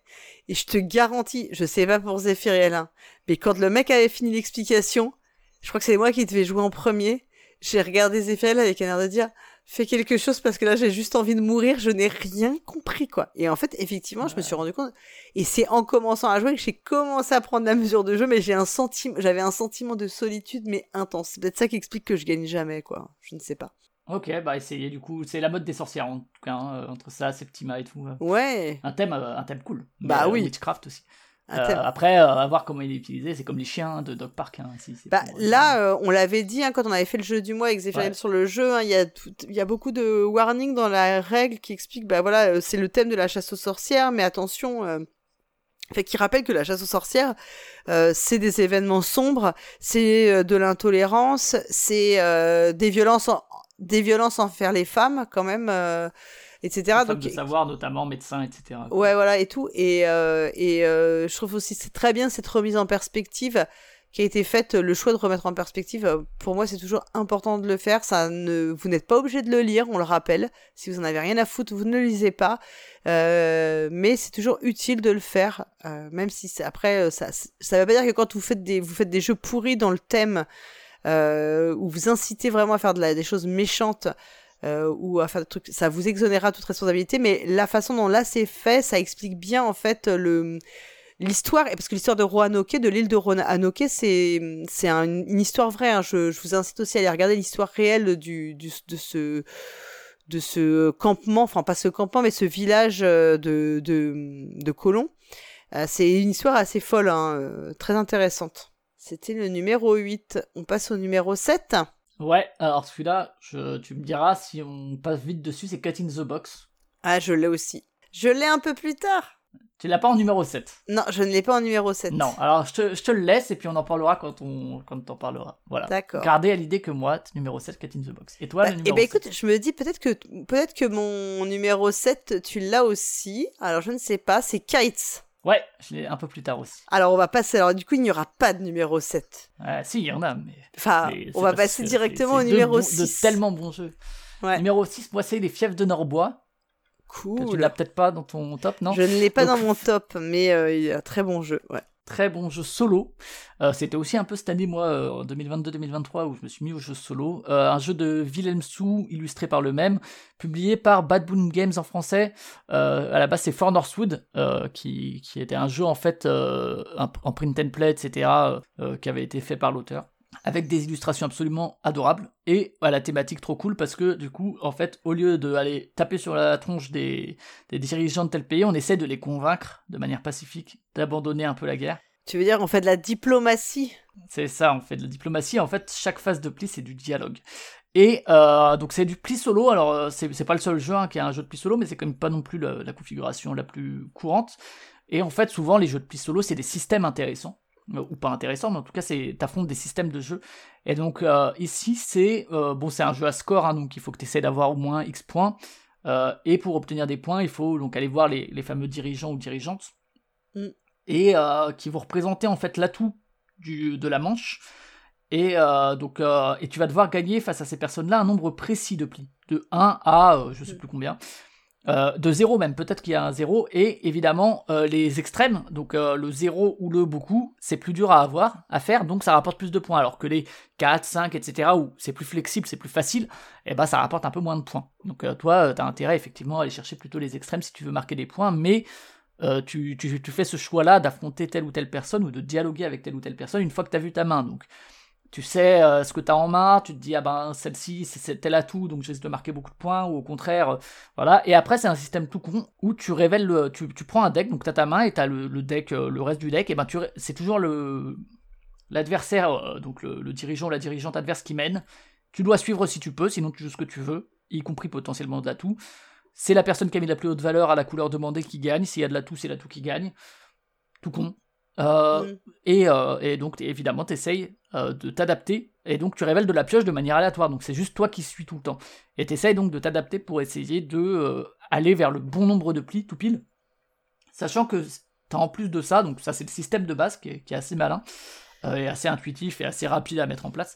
Tu as des petits pouvoirs d'alliés, alors à la base tu as les, les valets, qui sont tes alliés, qui vont te permettre un peu de flexibilité, et en fait, les, dirigeants que tu arrives à convaincre, donc que tu as entre guillemets vaincu, tu as gagné la phase de pli, deviennent des nouveaux alliés potentiels qui ont d'autres types de pouvoirs, que tu vas pouvoir remplacer euh, les pouvoirs de base et tout, et qui vont là aussi t'apporter telle ou telle flexibilité. Donc des fois, ton prochain combat, entre guillemets, ton prochain, ta prochaine phase, tu vas aussi la choisir, parce que tu te dis, ah, j'aimerais bien récupérer ce pouvoir-là, il m'a l'air très très utile.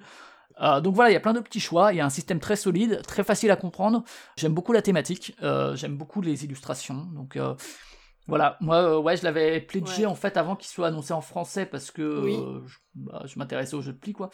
Euh, d'ailleurs, Bad Bloom Games, comme ils avaient du retard, parce que du coup, j'ai quand même réussi à récupérer la VF, alors que je pensais pas avoir une VF au début, parce que je pensais pas qu'il y aurait une VF.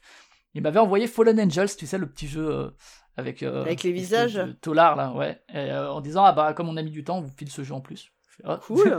peut-être que peut-être que Mythic Games va t'envoyer, je sais pas, un truc. Ah bah, moi j'aimerais juste s'ils pouvaient m'envoyer des, des, dés de Joan of Arc en rab parce que franchement il y a jamais assez de dés quoi. J'y crois pas. J'y crois pas. Non, moi non plus. je, je, pense plus qu'ils vont m'envoyer un message pour me demander encore de l'argent, tu vois. Je... Ouais, Donc voilà, euh, For Northwood, les fiefs de Norbois, euh, qui est même un, jeu solo que Simon du Paston, qui n'aime pas les jeux solo, a aimé. Bah moi, je l'avais, je l'avais, euh, je m'étais intéressé sur tes conseils, et puis euh, ouais, j'aime beaucoup aussi. Hein. C'est très bien, très très malin. Voilà, je, je, je, joue moins en solo parce que parce que je suis un peu paresseuse, j'avoue. Ouais. C'est autant c'est un peu comme faire cuisine la cuisine pour moi euh, quand je suis toute seule je veux faire rien à cuisiner. Et si j'ai du monde je vais pas avoir de problème. Et bah c'est un peu pareil pour les jeux tu vois. Si j'ai dois faire la mise en place pour moi toute seule j'ai plus de mal à me motiver. Mais le, jeu est très très très cool hein. vraiment une super euh, une super expérience. Alors j'ai oublié de le mettre, mais euh, autre jeu solo incroyable sorti cette année, c'est Résistance également. J'en ai pas parlé, mais euh, je l'ai acheté sur tes conseils et j'y ai pas encore joué. Hein, euh, c'est vraiment, très très fort émotionnellement, donc qui a été réimplémenté en Witchcraft. Et en tout cas, ouais, très fort émotionnellement Résistance parce que à la fin, t'as beau avoir gagné, tu vois les victimes et tu sais que t'as perdu quoi, de toute façon. Donc très très bien, très très fort hein, d'un point de vue narratif. Pour un autre très bon jeu solo. Ton sixième. Mon sixième, c'est un jeu que tu as bien aimé contre toute attente. Euh, tu en as parlé il y a pas longtemps. C'est Ancient Knowledge, un jeu de Rémi Mathieu chez Yellow. Voilà, c'est donc euh, ce jeu de cartes dans lequel on va poser des bâtiments. Euh, on a plein, plein, plein de cartes. Et puis nos bâtiments, à chaque tour, fin de tour, notre tour de jeu, vont s'éloigner un petit peu plus, tomber un peu plus, plus dans l'oubli ou dans le passé. Et euh, en fait, c'est un jeu de course, hein, puisque dès qu'on a 14 bâtiments dans le passé, la partie s'arrête et on compte les points. Euh, voilà, moi je l'avais découvert, euh, j'en avais fait une première partie que j'avais pas, pas été spatialement euh, hypé par le jeu. Il y a au moins ah, bien avant qu'il sorte, mais tu vois, c'était un jeu qui m'était resté dans l'esprit et quand j'ai eu l'occasion d'y rejouer, j'ai vraiment beaucoup plus apprécié et c'est un jeu que j'ai apprécié à chaque partie un peu plus. Il faut le prendre pour ce que c'est, c'est un vrai jeu de course. Alors après, je viens pas dire aux gens, vous devez jouer comme ci ou comme ça. Je comprends. Si vous avez envie de le prendre comme un jeu à moteur, aucun souci. Mais, voilà. Vous allez perdre. Bah, d'une part, vous avez des chances de perdre et votre partie risque d'être interminable. Et donc, quand vous jouez à 4, parce que j'ai expérimenté toutes les configurations, je fais quasiment à 5-10 minutes près le même temps de partie dans toutes les configurations, parce que moi, je le joue comme un jeu de course, c'est-à-dire que moi, je rush. Hmm. Et d'une part, je gagne, en général, sauf quand mon adversaire rush aussi, évidemment. Parce que, en général, au bout d'un moment, tu finis par comprendre. Et euh, je, je joue pas en plus d'une heure quinze, même à 4. Tu vois, c'est là où je suis un peu gênée. Alors, je dis pas aux gens, bah, ok, euh... c'est-à-dire que les personnes, enfin, vous pouvez y jouer comme un jeu à moteur, j'ai aucun souci là-dessus, faites ce que vous voulez, y a pas, pas de problème. Mais dans ce cas-là, ne reprochez pas au jeu de durer deux heures à 4. Voilà. Parce que c'est que c'est un peu ça mon, mon propos. Moi, c'est un jeu, que j'aime énormément parce que il me procure un sentiment hypnotique. C'est-à-dire que je rentre dans le jeu, je suis dans le jeu et je suis, il euh, y a aucun moment j'arrive à sortir du flux. Je trouve que le, jeu il te propose une sorte de flow. En fait, tu rentres dans le flow, tu joues tes actions, tu tu fais passer et tu repars et tu repars et tu repars. Et moi, je reste complètement hypnotisé euh, je vois mes bâtiments qui défilent dans le passé, je reste, je suis hypnotisé là-dessus, je suis ultra concentré. C'est, il y a très peu de jeux parce que moi je suis quelqu'un qui fait toujours trois trucs en même temps. Je me, comment dire, je me déconcentre assez vite maintenant. Je pense que c'est trop le problème du, du téléphone portable, j'avoue. Et c'est un jeu qui m'hypnotise en fait. Quand je rentre dans le jeu, j'ai l'impression de plonger, tu sais, dans un cours d'eau et de, tu vois, de, de suivre jusqu'à ce qu'on arrive euh, au bout du, au bout de l'eau, quoi. Et ce jeu me, a un, un pouvoir hypnotique et c'est pour ça que moi je, entre guillemets, je te dis, j'ai jamais ce sentiment de, de, de, temps qui passe euh, de la partie qui est, qui est pénible, parce que euh, voilà, c'est vraiment un flux dans lequel je m'engouffre et, euh, et je vais rusher, rusher, rusher, quoi, un peu comme si je faisais du speedrun, tu vois. C'est vraiment mmh. cette impression-là. Je trouve le jeu très très fort. Les cartes sont, alors il y a les cartes sont quand même quand même des effets différents, bon semblables mais différents. C'est suffisamment bien pour que tu aies quand même ce plaisir de d'effets, euh, ouais. de, de, trouver des synergies. Chaque partie, tu arrives à trouver des synergies. Il euh, y a pas beaucoup d'interactions. Effectivement, moi, ça ne me pose aucun souci. Donc ça même ça me convient très bien. Et de fait, il est très bien dans toutes les configurations. Donc une très très bonne découverte et un jeu dont ma première partie tu vois était bien mais sans plus, qui ne fait que s'améliorer. C'est ça, ça fait plaisir quoi. Parce que souvent c'est plutôt le contraire. C'était aussi une bonne surprise, ouais. pas pas à ton niveau quand même. C'est-à-dire que moi pour moi ça allait être un jeu de plus effectivement de création de moteur et tout. Alors ce qui est cool, c'est qu'effectivement, tu as une progression dans le jeu. Où euh, la première partie, euh, bah, surtout si tu quelqu'un d'expérimenté, tu te fais laminer. Et en fait, euh, parce qu'au début, tu essayes d'endiguer, entre guillemets, les points négatifs, tu vois. et qui thématiquement sont plutôt bien trouvés aussi, puisque c'est la connaissance que tu n'as pas su utiliser du, vivant, entre guillemets, du monument. Mm. Sauf que tu as des moteurs de points qui se créent autour de ça et que petit à petit, mieux vaut l'accepter et se dire que, bah, en fait, plutôt que d'essayer de tout toujours éviter, ben. Voilà, et, là-dessus, en fait, euh, c'est, je sais plus c'est quel jeu, euh, c'est Maps of Mystera aussi, où j'ai eu l'impression comme ça, la première partie, tu, tu fais un score tout pourri parce que tu es en train d'essayer de, de ménager la chèvre et le choix, alors qu'en fait, il faut prendre une direction et essayer d'y aller. Euh, et ça, c'est assez cool de se dire. Complètement d'accord. Les, les, tablettes qui sont des points négatifs, en fait, faut pas, faut pas trop lutter parce que t'as des t'as des moyens d'en faire un atout. Donc ça dépend vraiment de ta stratégie en réalité. Hein. Ouais, et puis euh, bah le côté création de moteur quand même avec les artefacts et puis quelques cartes techno qui fonctionnent. Mais ce qui est fort, c'est que c'est des, des moteurs, euh, comment dire, c'est des moteurs euh, souvent, tu crées des choses qui sont temporaires. Oui. Tu vois?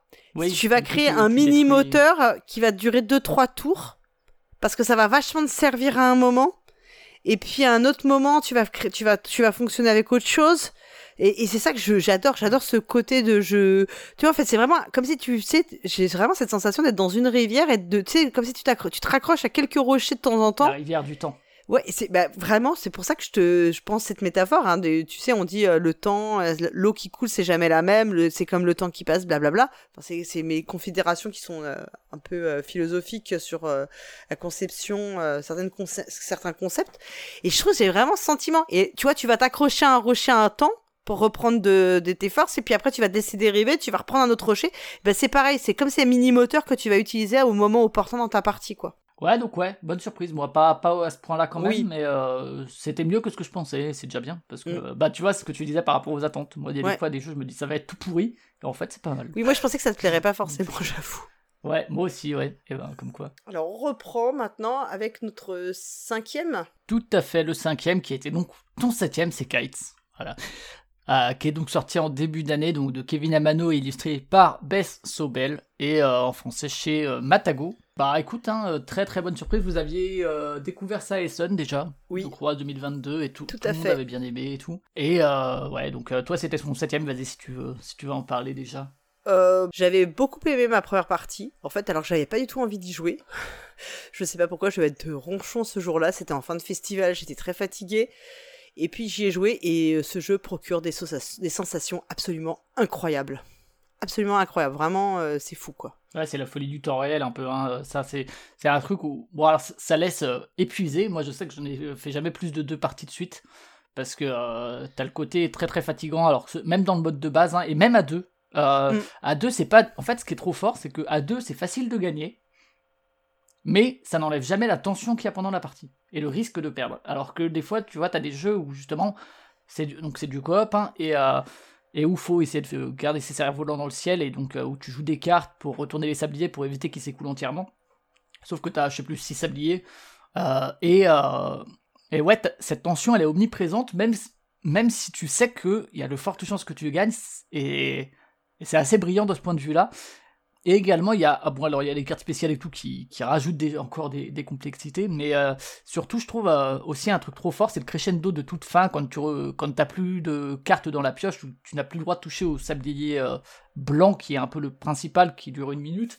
il y a toute une question de timing là-dessus qui est assez balèze et ouais, c'est vraiment des sensations très fortes de, de temps réel et de, et de ouais, de tension permanente euh, et je crois qu'on est d'accord sur un point aussi, c'est il euh, y a beaucoup de gens qui ont dit ouais c'est super et tout à faire découvrir, mais ça va pas beaucoup plus loin. Moi je suis pas d'accord.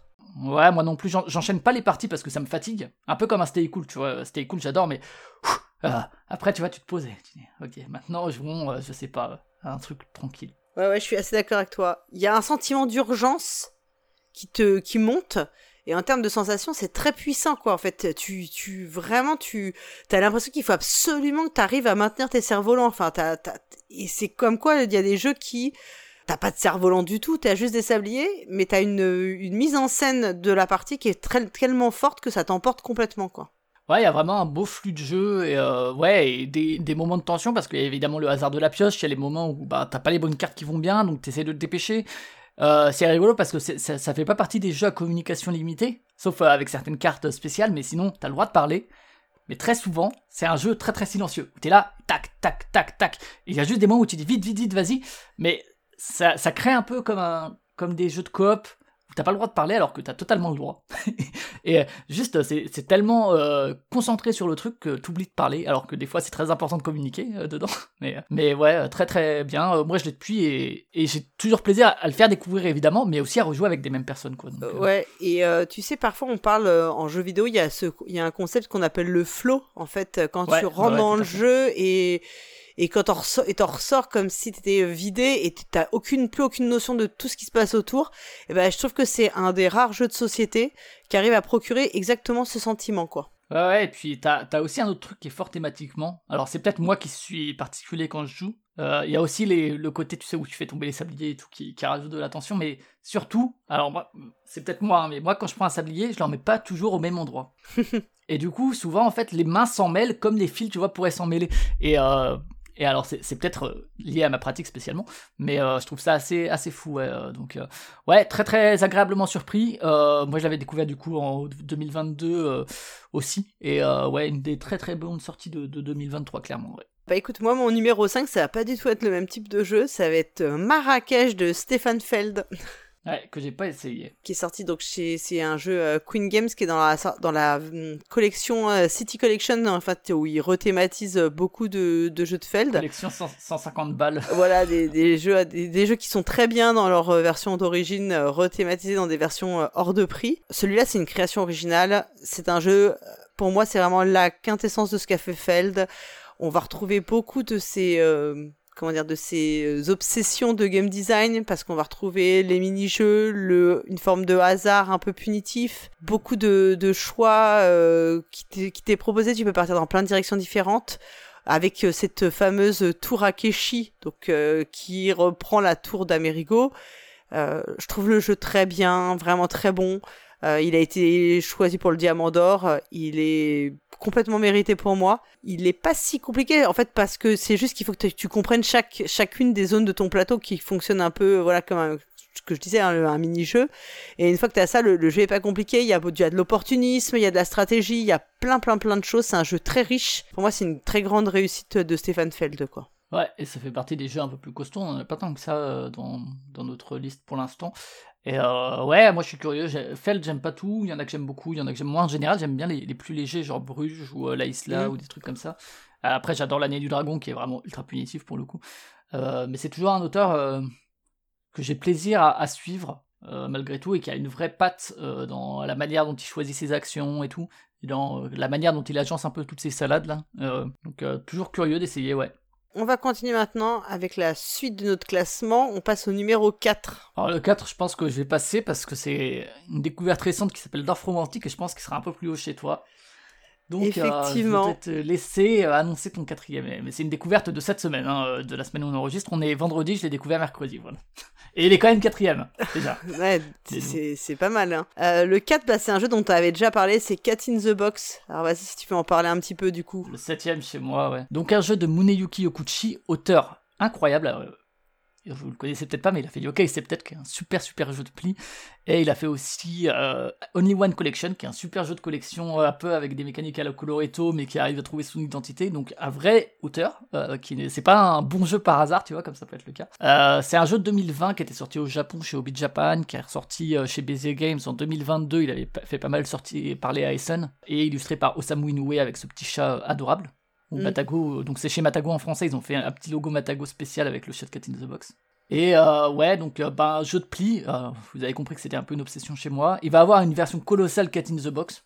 vous voyez pas, mais je lève les yeux au ciel parce qu'en termes de surédition... Avec un vrai chat dedans Ah non, mais par contre, t'as une gigantesque peluche dans la version à je ne sais combien de centaines. Enfin bon. La version de base était bien, hein. mais donc jeu de pli, mais où les, le twist, ce qui est drôle, c'est que les couleurs, les cartes n'ont pas de couleur, voilà, et que tu détermines les couleurs des cartes en jouant. Donc ça c'est le twist principal du jeu et qui apporte beaucoup de sourires autour de la table quand on aime les jeux de pli. Qui crée beaucoup de méta en fait, de joueurs de, de joueurs et joueuses de jeux de pli, je trouve. Parce que des fois t'as des jeux un peu blagues mais qui sont pas bien. Ouais. Et là c'est un jeu blague mais qui est bien et qui marche. Et euh, parce que surtout, alors moi comme j'ai joué à beaucoup de jeux de pli japonais avec des twists en veux-tu en voilà.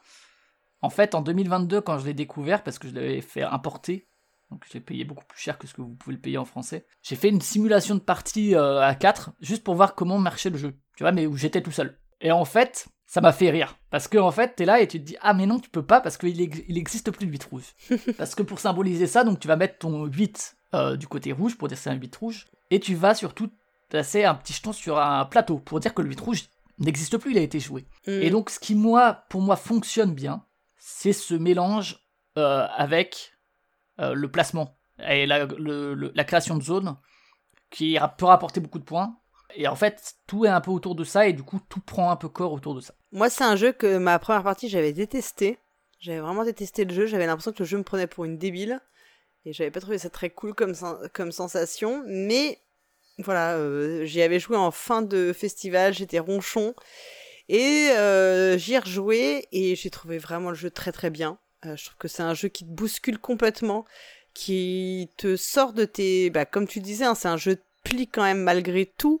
C'est sa principale caractéristique. Et quand on sait que quand on joue beaucoup au jeu de pli, bah, on a des automatismes, on a des façons de fonctionner, on a des repères. Voilà, c'est vraiment le jeu de pli, c'est vraiment un jeu où si on n'a jamais joué, on n'est pas du tout dans la même situation de quelqu'un qui connaît bien. Je trouve que ça, te bouscule en fait dans le jeu de pli. Il y a quelque chose d'assez bluffant sur le jeu il a un côté euh, complètement euh, il te prend complètement à contre-pied, il te change tes repères, etc. Je sais qu'il y a des personnes qui disent qu'il y a une enfin qu'il y a une façon de gagner systématiquement. Ouais, mais ça c'est si les gens font pas gaffe autour, je crois. Euh, en gros, en, forçant certaines combinaisons, mais juste c'est contrable. Ouais, puis euh, moi j'ai jamais eu cette situation en fait. Euh, euh, je sais pas pourquoi ça. Je, suis jamais tombée avec des personnes qui avaient envie absolument de, enfin de, toi de forcer le, truc pour ouais ouais ouais. Et alors moi je trouve c'est une super un super jeu. Je, moi je l'avais, je l'ai acheté au Japon au final, donc je l'ai pas payé non plus le prix. Je l'ai pour le coup sans l'import, donc je l'ai payé à très bas prix. Et le jeu très cool quoi. Vraiment. moi un jeu, pour moi un jeu vraiment qui te propose autre chose que ce à quoi on est habitué quoi. Moi je sais que qu'au début, je trouve le, côté pli, euh, le côté Paris, parce que c'est vraiment des, des, tropes très connus du jeu de pli. Mm. Les plis à, les, le jeu de pli à Paris, il y en a 25 000. Euh, et des, des, jeux traditionnels, hein, comme à tout pique ou des trucs comme ça, où tu paries le nombre de plis que tu vas faire, que ce soit en équipe mm. ou tout seul. Euh, c'est très très classique. Également, bah, c'est vraiment du je dois suivre à la couleur si j'en ai, sauf que là tu décides si tu l'as ou pas. Il y a un atout que tu peux jouer que s'il a déjà été joué. Que enfin, tu peux pas ouvrir à l'atout sauf si ça a déjà été joué. C'est vraiment des tropes ultra classiques et où je me suis dit, ouais, c'est un peu. Ah, enfin, il y a juste le côté placement comme ça qui, qui, changeait un peu et en fait, tout est un peu à ce service-là puisque le, pari, tu, tu paries parce que tu vas gagner un point par pli et finalement, le pari, tu t'en fous un peu, mais juste c'est ce qui te permet de gagner des points de placement, sinon si tu ne les fais pas. Et il y a cette histoire de paradoxe qui est rigolo, c'est pas le. Enfin, c'est important, mais c'est pas non plus le truc qui, que je retiens le plus du jeu, euh, bizarrement, alors que c'est vraiment mm. le, le cœur du jeu, puisque c'est le nom du jeu Cat in the Box sur le chat Schrödinger. Mais ouais, moi, je trouve vraiment que petit à petit, j'ai réussi à, faire en sorte que les différents éléments que je trouvais parfois un peu détachés réussissent à, se rencontrer euh, et comprendre un peu pourquoi tout était là, quoi. Ouais, moi, je le verrais très bien dans une sélection pour l'Asdor en initié, tu vois, typiquement. Alors, ton numéro 3 maintenant, on est d'ailleurs, ça y est, on est sur le podium. Qui est sur la troisième place? Le 3, c'est un jeu que t'as pas trop... as aussi découvert cette année, c'est encore un jeu, un vieux jeu de 2008. C'est Fauna, qui est ressorti chez Atalia. C'est ça, hein, c'est Atalia, je crois. Ouais, tout Et qui est un jeu de Friedman Friese, euh, qui n'est alors il était déjà pas vert à l'époque, il y avait une boîte bleue, qui euh, commence par un F et qui est un jeu de questions, mais euh, qui pour moi, ouais, c'est, j'ai découvert ça cette année en fait. Alors j'ai des potes qui voulaient acheter des jeux, donc on était chez Philibert puisque je suis de Strasbourg, et on voit ça et tout, et donc c'était un peu. Je dis, ah ouais, ça, euh, machin, Simon, il a bien aimé, il en a parlé parce que c'est un pote qui regarde aussi le passe-temps. Et euh, je dis, ouais, et puis moi, depuis, depuis des années, j'en ai quand même des bons retours et tout, ça doit être bien. Et, du coup, ils l'ont acheté et j'ai pu y jouer chez eux. c'est les stratégies, tu vois, un peu. Et j'ai trouvé ça assez brillant, on en a refait quelques parties. Je trouve que c'est un jeu, tu vois, enfin, c'est un vrai jeu familial. Mmh. Euh, parce que c'est expliqué en, un instant. Alors il y a quelques soucis d'édition, encore une fois, entre, sur la, séparation entre les zones, où parfois ça manque un peu de clarté, je trouve, ici et là. Mais sinon, c'est un jeu effectivement de questions de culture G sur des animaux, donc où tu vas voir la taille de la queue, l'envergure, ou le poids, ou, les, ou surtout les zones de vie. Et souvent, alors sauf si t'es avec quelqu'un qui est expert, mais euh, c'est des trucs où tu, tu sais pas trop quoi. En tout cas, tu, tu es capable d'estimer, notamment les illustrations pour les proportions te permettent d'estimer le nom latin, ça peut être un indice, etc. etc. T'as ce côté culture G, puisque tu vas marquer des points si t'as la bonne réponse ou si t'es adjacent à la bonne réponse, que ce soit sur le territoire ou sur la taille et tout. Et c'est une course à X points, ça dépend du. C'est peut-être un peu long, mais, mais ça dépend du nombre de, de personnes autour de la table. C'est un jeu qui pousse à à réfléchir au-delà de la culture G et à faire des placements en te disant hum, je pense que c'est dans cette zone maintenant laquelle autour de ça c'est elle qui est la plus adjacente au plus de zones possibles pour que j'ai le plus de chances de être adjacent à quelque chose. Et en fait ouais t'as plein de petits trucs comme ça ou bien où alors c'est un peu moins le cas mais si tu vois que quelqu'un a l'air sûr de lui euh, allez te placer à côté. Mais du coup, ça entraîne du bluff parce que il faut, si t'arrives à montrer que tu penses être sûr, tu peux perdre un peu les autres. Mm. Euh, alors qu'en fait, t'en sais rien. Et il y a plein de petites comme ça dynamiques subtiles, je trouve. Alors que vraiment, le jeu de base, c'est à ton tour, tu poses un cube, c'est tout. Et après, tu résous et euh, et en plus, euh, alors sauf exception, alors j'en ai pas fait assez de parties, mais j'ai pas l'impression que ce soit trop des trucs qu'on se souvienne. tu vois les les animaux et tout. Et du coup, je pense que ça tient aussi l'épreuve du temps. Il y, y a, aussi beaucoup de beaucoup de cartes. Et ouais, je trouve que c'est d'une limpidité et d'une un peu comme ce qu'on disait pour Mind Up, tu vois, où il y a le côté, c'est con, c'est simple, t'es là et tu comprends tout de suite, et petit à petit, dis, ah oui, mais on peut aussi jouer comme ça, ah oui, mais là, il y a mm. aussi ça, ah, il y a ci et ça, et ah, il y a les noms, ah, et l'illustration, si je la regardais de plus près et tout. Ouais, je trouve ça d'une élégance incroyable, j'ai trouvé ça assez brillant, quoi. Ouais, moi, ça m'a pas du tout plu, euh, j'ai pas du tout... Euh, pas du tout accroché, mais je pense aussi que c'est tous les jeux avec des même si en fait c'est pas un vrai jeu de culture générale comme tu l'as dit, c'est pareil, ça me rebute complètement et euh, moi je suis pas trop rentré, dans le jeu et j'ai trouvé ça vraiment euh, longuet pour pas grand chose quoi en fait. Enfin, j'ai trouvé ça surtout long. Long et moi j'en avais marre en fait, je, au bout d'un moment je me j'en pouvais plus quoi de voir les animaux défiler quoi. Ça manquait de chats peut-être. Peut-être Il faudrait faire fauna mais juste avec des chats. bon, ce serait peut-être pas très euh, pas très folichon non plus hein, je suis pas ouais, sûr. peut-être pas non, je suis pas sûr. Ou bien il faudra trouver d'autres critères, tu vois. Voilà donc Fauna, un vieux classique euh, qui a le bon goût de classique quoi. Moi pour ma troisième place, je vais te parler d'un jeu qui s'appelle Faraway. Qui n'est pas de Friedman Freeze alors que ça commence par un F. Ouais, ça aurait pu. Mais non, c'est un jeu de Corentin Lebras et de euh, Johan Goupy qui a été euh, édité par Catch-Up Games. C'est ce fameux jeu. Alors, les auteurs, en fait, bah, c'est Corentin Lebras qui me l'a dit. Leur idée de base, c'était de partir sur Fantasy Realms, c'est-à-dire tu poses X cartes devant toi et tu vas être euh, voilà tu, vas devoir faire le meilleur score possible avec le, le, nombre de cartes que tu auras devant toi. On va collecter des ressources on va poser des cartes avec des contrats. Mais la particularité c'est que à la fin de la partie on va mettre toutes nos cartes face cachée et on va les révéler en partant de la dernière posée pour aller vers la première posée et bien sûr, il faudra avoir, euh, par exemple, si ta deuxième carte a un contrat, bah, il faudra que tu te sois démerdé pour que les prérequis pour marquer les points de ce contrat, bah, ils soient déjà devant toi. Donc, il faut que tu les aies posés euh, que tu les aies réussi à les poser dans ta dernière carte, par exemple, ou bien dans les cartes sanctuaires que tu peux récupérer qui sont restent face visible tout le temps. Sur le papier, c'est un jeu ultra froid, pas très original, puisqu'on on, va poser des, cartes avec des ressources pour faire des contrats qui nécessitent des prérequis et marquer des points. Donc il y a plein de manières de scorer, hein, je passe dessus.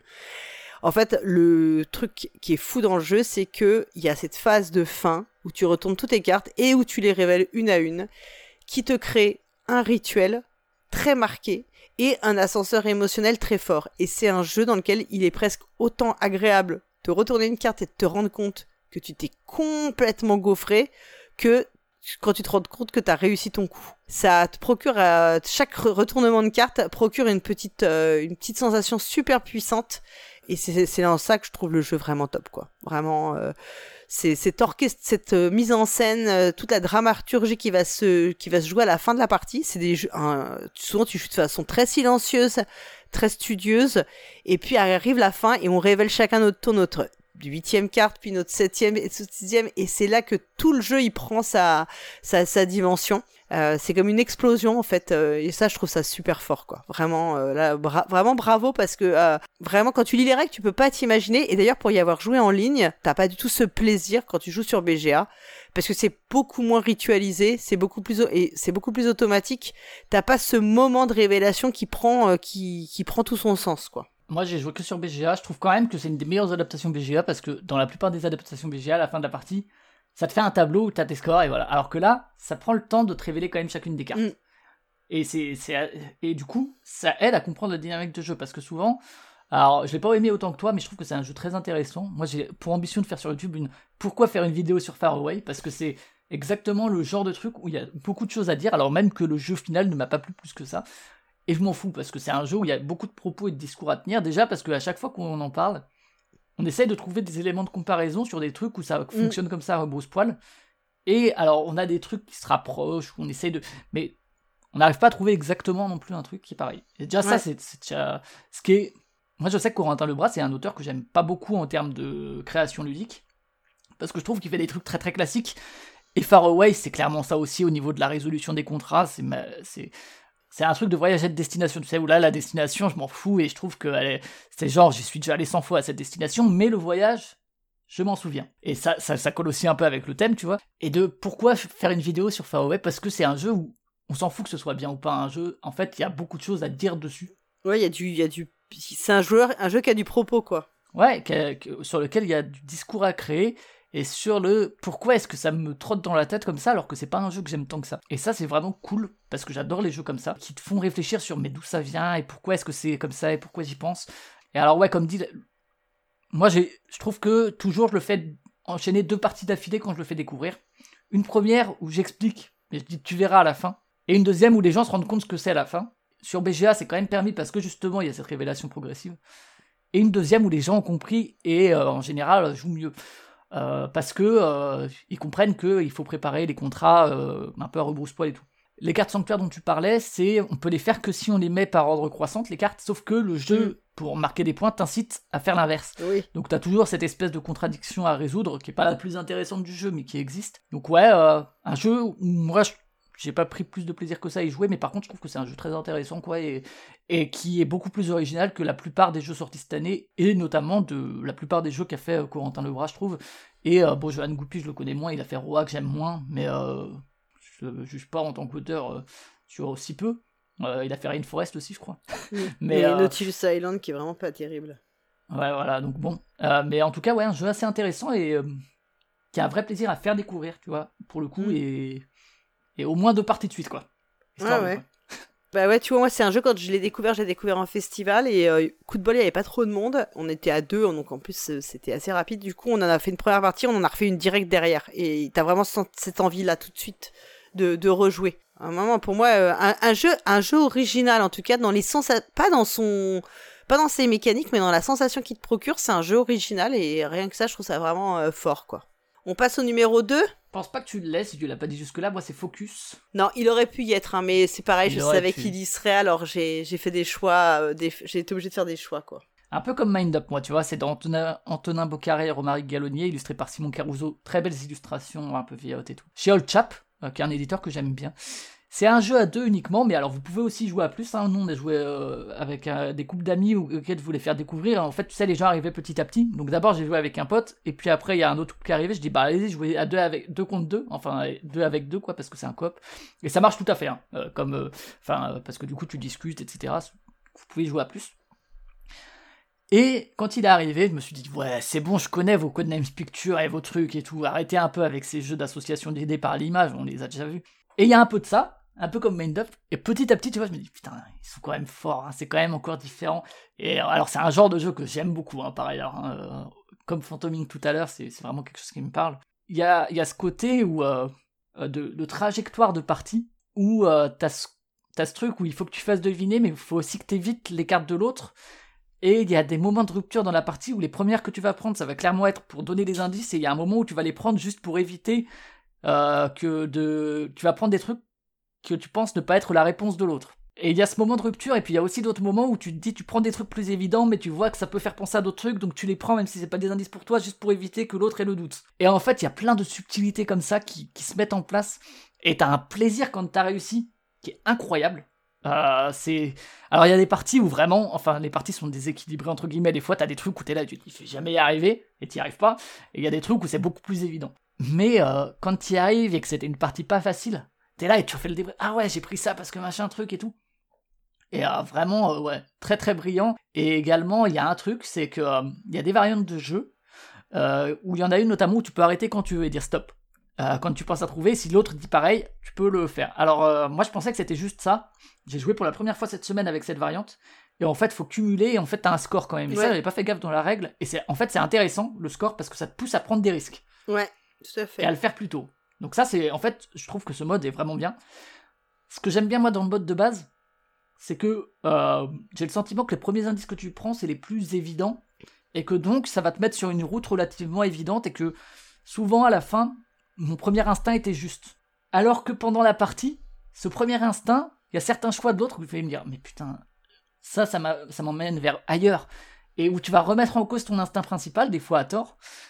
Ce qui arrive pas si à un moment, tu vois, au bout de deux cartes, tu lèves la main et que tu te trompes ou pas, bah en fait, ça enlève cette dynamique-là qui est intéressante aussi, je trouve. Donc ouais, euh, petite boîte, petit jeu, euh, très très bien. Euh, c'est eux qui avaient fait Fiesta de los Muertos, je crois que j'aime beaucoup aussi. Mm vraiment brillant et qui pareil s'est révélé petit à petit avec les parties et tout et, et bon les choix d'images sont aussi bons et tout donc très très bien et pareil sur la manière de faire deviner des images comme dans un similo comme dans un Codenames Picture ben t'as plein de d'entrées possibles que ce soit l'utilité le lieu d'habitat la forme les couleurs très brillant vraiment un de mes jeux ouais ben il est top 2 hein, c'est pas pour rien donc très très bien eh bah écoute, moi non, moi c'est un jeu que j'aime beaucoup aussi, hein, vraiment une très bonne découverte. Euh, alors que c'est pas forcément les jeux dont je suis le plus fan.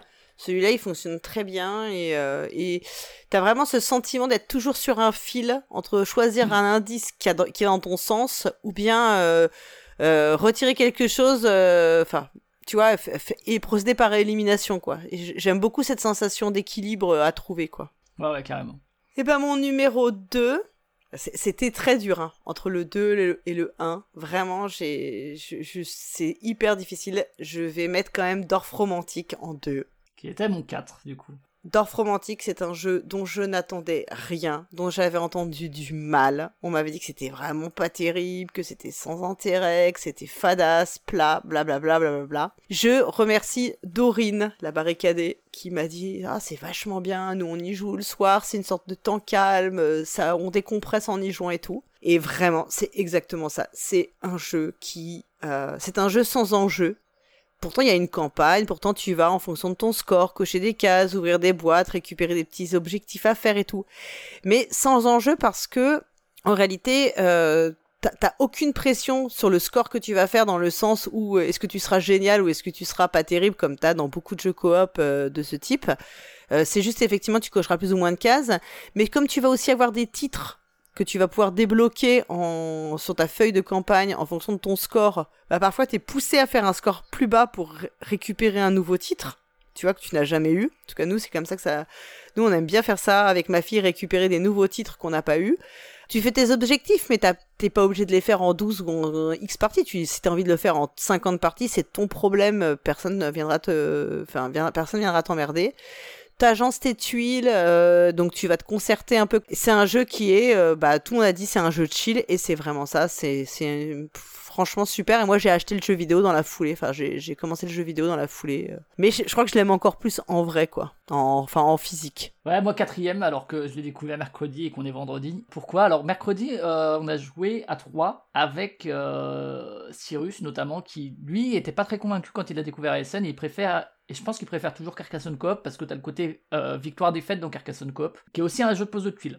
Et euh, on a fait une partie hors de la campagne, tu vois, juste euh, pour voir les mécaniques. Et j'ai déjà trouvé ça bien. hier, j'allais chez, un camarade de jeu, Jérémy, que je salue, et je me dis, ouais, il y avait sa compagne, il joue, ouais, ça se pourrait très bien au truc. Finalement, on a joué à deux, mais on a enchaîné cinq parties. Alors lui, il bossait aujourd'hui, moi pas.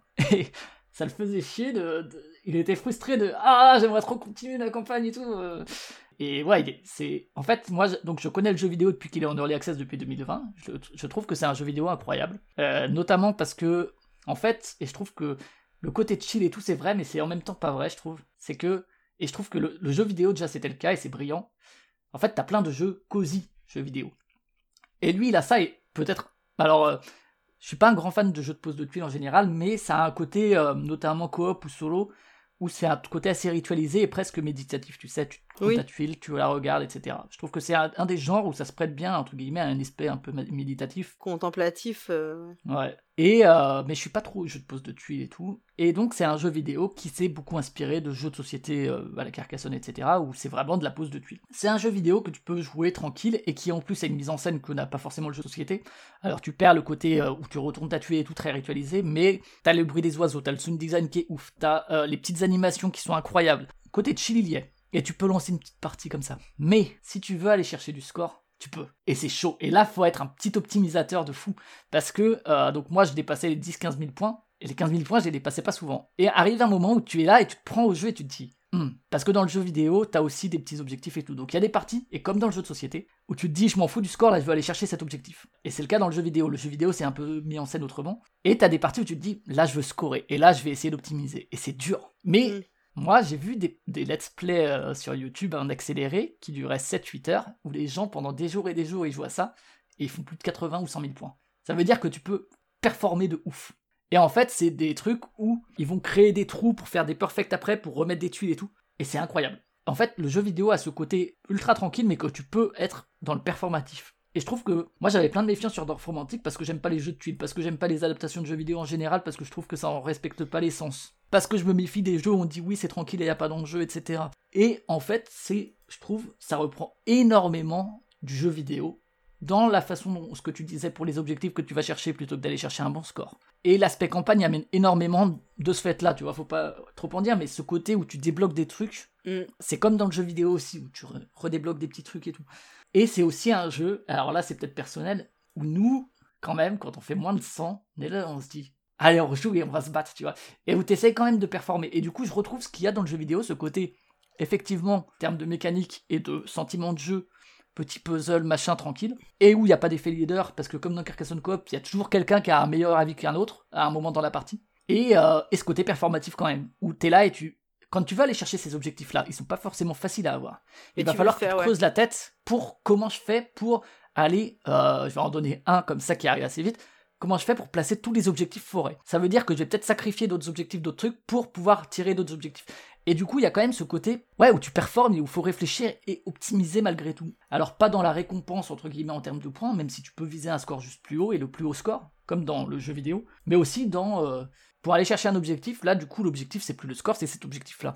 Et ouais, je trouve ça vraiment euh, assez assez balèze. Euh, la façon et puis euh, les petites trois tuiles retirées au début de la partie pour éviter de connaître toutes les tuiles c'est très bien aussi parce que sinon tu sais que dans Carcassonne il y a des gens qui connaissent toutes les tuiles par cœur et, et le jeu là t'en as trois qui sont pas là c'est peut-être pas les bonnes et puis les petits trucs où tu tournes la tuile et c'est pas la bonne et tu te dis mais il nous faut ça et tout vraiment euh, ouais très très bonne surprise parce qu'encore une fois moi j'y allais vraiment en disant ouais c'est bon quoi les adaptations de jeux vidéo en plus ça c'est un, jeu vidéo qui reprend plein de trucs d'un jeu de société et tout et eh ben comme quoi ouais trouve ça, c'est, tu vois, enfin, je l'ai mis quatrième, et, euh, et ouais, c'est un de mes jeux de l'année sans hésiter. Il a dépassé. Sans la campagne, je pense pas que hum, qu'il serait atterri dans le top 12, quoi. Et euh, il y a vraiment un effet quand même campagne qui marche. Je regrette peut-être le côté où, en fait, dans une campagne, tu peux faire toute la feuille de campagne, parce que tu n'es pas obligé de prendre un chemin, tu sais, euh, là où je me dis, ça serait bien de imposer entre. Bon, tu peux te le faire tout seul, cette imposition. Donc en fait, mais tu vas te dire, bah là, tu prends que la branche de droite. Et comme ça, dans une autre campagne, pouf, tu feras autre chose pour aller prendre une autre, branche. Mais ouais, euh, très très bon jeu, effectivement. J'ai été assez bluffé et. Très très bonne surprise. Et tu vois, c'est ce qu'on disait sur les attentes et les, trucs, c'est que. Ça joue beaucoup aussi, hein, c'est clair. Hein. Ouais, ouais, ouais. Alors, maintenant on arrive à la dernière place hein, du podium, la plus haute, la plus haute marche, et je pense que je sais quel est ton jeu bah, numéro bah, vas-y, dis toujours, mais... Euh, je mets une pièce sur Trio. Eh oui, c'est Trio. Trio Akanana, donc euh, de un jeu japonais de Kayami Yano, illustré par Laura Michaud euh, dans la version Cocktail Games, qui a été illustré par Saibepu, c'était Nana chez, dans, son, dans sa version japonaise avec des illustrations très différentes. Euh, des petits animaux absolument charmants. J'ai pas encore acheté la version Nana, mais je pense que je le prendrai un jour parce que j'adore le travail de Saibipu également. Mais le travail de Laura Michaud, c'est très bien aussi. Euh, c'est très lisible. Il y a plein de trucs plus, plus faciles à, lire que dans la version de base. Et donc Trio, c'est ce petit jeu. Bon, vous en avez entendu parler où tu demandes la carte la plus basse ou la plus haute à quelqu'un. Il faut faire trois trios avant l'autre dans sa version de base, qui jouait de 2 à 6 mais euh, on parlera un peu du travail d'édition de, Cocktail Games qui est exemplaire sur le jeu. Euh, c'est fabriqué en France. C'est, euh, ils ont rajouté une version équipe. Ils ont séparé aussi les deux façons de jouer. Parce qu'avant, il y avait la, version picante là. Mm. en fait, c'était une version, si tu jouais en picante, tu pouvais gagner en picante, donc en ayant deux trios complémentaires mais aussi avec les trois trios. Au début, quand j'ai vu qu'ils avaient séparé ces deux trucs, donc là, la version Picante, tu peux plus gagner avec trois trios. Et au début, je m'étais dit, ouais, euh, en fait, c'est juste parce que vous voulez faire un peu comme on se disait pour Spellbook et tout, un mode de base plus simple. Et en fait, retirer la possibilité de faire trois trios, ça change énormément de choses en termes de dynamique de jeu et de blocage de l'équipe ou des joueurs adverses. Euh, donc en fait, c'était une très bonne idée de séparer ça. Retirer le mode de joueur, excellent, parce que c'est un jeu où il y a des cartes de 1 à 12, tu peux y jouer avec un jeu de 52 cartes comme tu veux. Du coup, moi, avant, avant même que je sache que ça existe, j'avais essayé avec ma compagne. On était deux, c'était nul. Mais nul. Aucun intérêt. Aucun intérêt. Et à partir de 3, ça devient super. Enfin, pour moi, en tout cas, je sais qu'il y a des gens qui aiment pas euh, quand on joue pas en équipe et tout. Moi, je trouve que même à 3, c'est incroyable. Et donc, très bonne décision éditoriale de retirer le deux joueurs. Euh, ce que par exemple n'a pas fait Yellow avec Potage. Sauvage, tu vois. Après, Miano est peut-être moins regardant que, que Rainer Knizia. Et enfin, quand même, effectivement, ce rajout du mode équipe qui n'existait pas et qui est exceptionnel parce que moi j'aime beaucoup le jeu de base. En fait, il a un côté classique intemporel que ça pourrait être un jeu d'il y a 200 ans voilà, t'as l'impression que c'est un jeu éternel et que dans, dans 50 ans on puisse jouer, que ça aura pas vieilli et que pourquoi personne n'a fait ce jeu avant? Euh, qui réutilise aussi le système de mémoire avec des cartes au milieu, mais euh, de manière intelligente. Qui en plus d'être un jeu de mémoire rajoute de la déduction et plein de méta. Incroyable. Et donc, cette variante par équipe rajoute un fil. Alors, je sais que moi euh, j'en avais entendu parler parce que dans mes cercles de jeux de pli américains et tout, il y a plein de gens qui aiment ça. Alors même qu'il n'y avait pas la version équipe. Mais la version équipe rajoute un peu ce feeling de jeu de pli en équipe où tu vas t'échanger des cartes et euh, alors c'est pas du tout un jeu de pli, hein, euh, ne faites pas dire ce que j'ai pas dit, mais qui va rajouter un peu d'incertitude et puis du partage d'informations. Et puis euh, en même temps, comme tu t'échanges des cartes à chaque fois que quelqu'un fait un trio, retirer des infos qui peut-être étaient là. Et ouais, tout et je trouve ça incroyable. Moi, c'est c'est fou quoi. la version en équipe est peut-être encore meilleure, ouais, mais je trouve que même le mode de base, en fait, il y, a ce côté, c'est exactement ce que j'aime moi dans, en termes de game design, où c'est l'élégance pure, où tu n'as plus rien à retirer. Ouais et où c'est euh, t'as l'impression d'un jeu éternel, ouais, euh, intemporel quoi. Je trouve pas mieux cette année et pour moi c'est un des meilleurs jeux sortis. Euh, enfin, je lui ai mis 10 sur 10 sur BGG, tu vois. Mm. J'ai aucun problème à mettre, c'est incroyable. moi j'aime bien le jeu, pas du tout autant que toi, clairement. En fait, moi c'est parce que j'aime vraiment surtout le mode en équipe. Et, même en fait, vraiment, j'ai du mal à me projeter dans le jeu sans le mode en équipe en fait. C'est probablement à tort de ma part. J'ai peut-être pas fait les, enfin, j'ai peut-être pas assez joué autrement qu'en mode en équipe. Euh, mais je trouve que le mode en équipe est très très bon, quoi. Ça, c'est sûr. Mais après, c'est le retour de plein de monde. Hein. Euh, je sais que c'est Firiel, pareil. Euh, pour lui, c'est un jeu équipe uniquement. Moi, c'est parce que d'abord, je l'ai découvert sans être en équipe et que j'ai trouvé ça génial. Peut-être que si je l'avais découvert en équipe, j'aurais du mal à regoûter au, au mode solo, tu vois. Enfin, au mode solo. Pas au mode solo, mais au mode chacun pour soi. Ouais, je, je vois ce que tu veux dire. C'est quelque chose qui est compréhensible. Alors, est-ce que tu as une idée du coup de mon numéro 1 Je crois que c'est un que tu as découvert il n'y a pas longtemps et que euh, il fallait que tu le découvres pour faire ton top. Ouais. Et que peut-être, sinon, tu te serais senti peut-être coupable de ne pas l'avoir essayé. Oui. Ouais, ouais. Bah écoute, tu vois, on parlait de beaucoup de jeux où on n'avait pas d'attente et on a été agréablement surpris. Bah là, c'est exactement euh, un jeu pour lequel j'avais énormément d'attente. J'avais extrêmement peur d'être déçu et je n'ai pas été déçu. C'était vraiment à la hauteur de mes espérances. C'est Guilty Houston 2015 parce que je ne suis pas une fan de jeux de culture générale, je ne suis pas fan du tout des jeux où on va se faire deviner des mots, mais je suis une fan absolue de jeux d'enquête.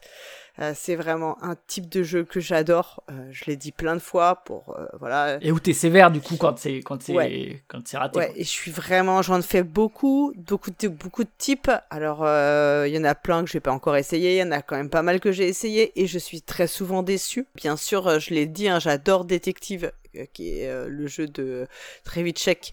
Pour moi, c'est une de mes plus fortes, puissantes expériences ludiques. Guilty, c'est donc un jeu de Johan Servet et Mathieu Rivero aussi, hein, qui l'a, qui l'ont, qui est son co-auteur, euh, qui est sorti chez Yellow. C'est le début d'une gamme, d'une gamme de jeux d'enquête.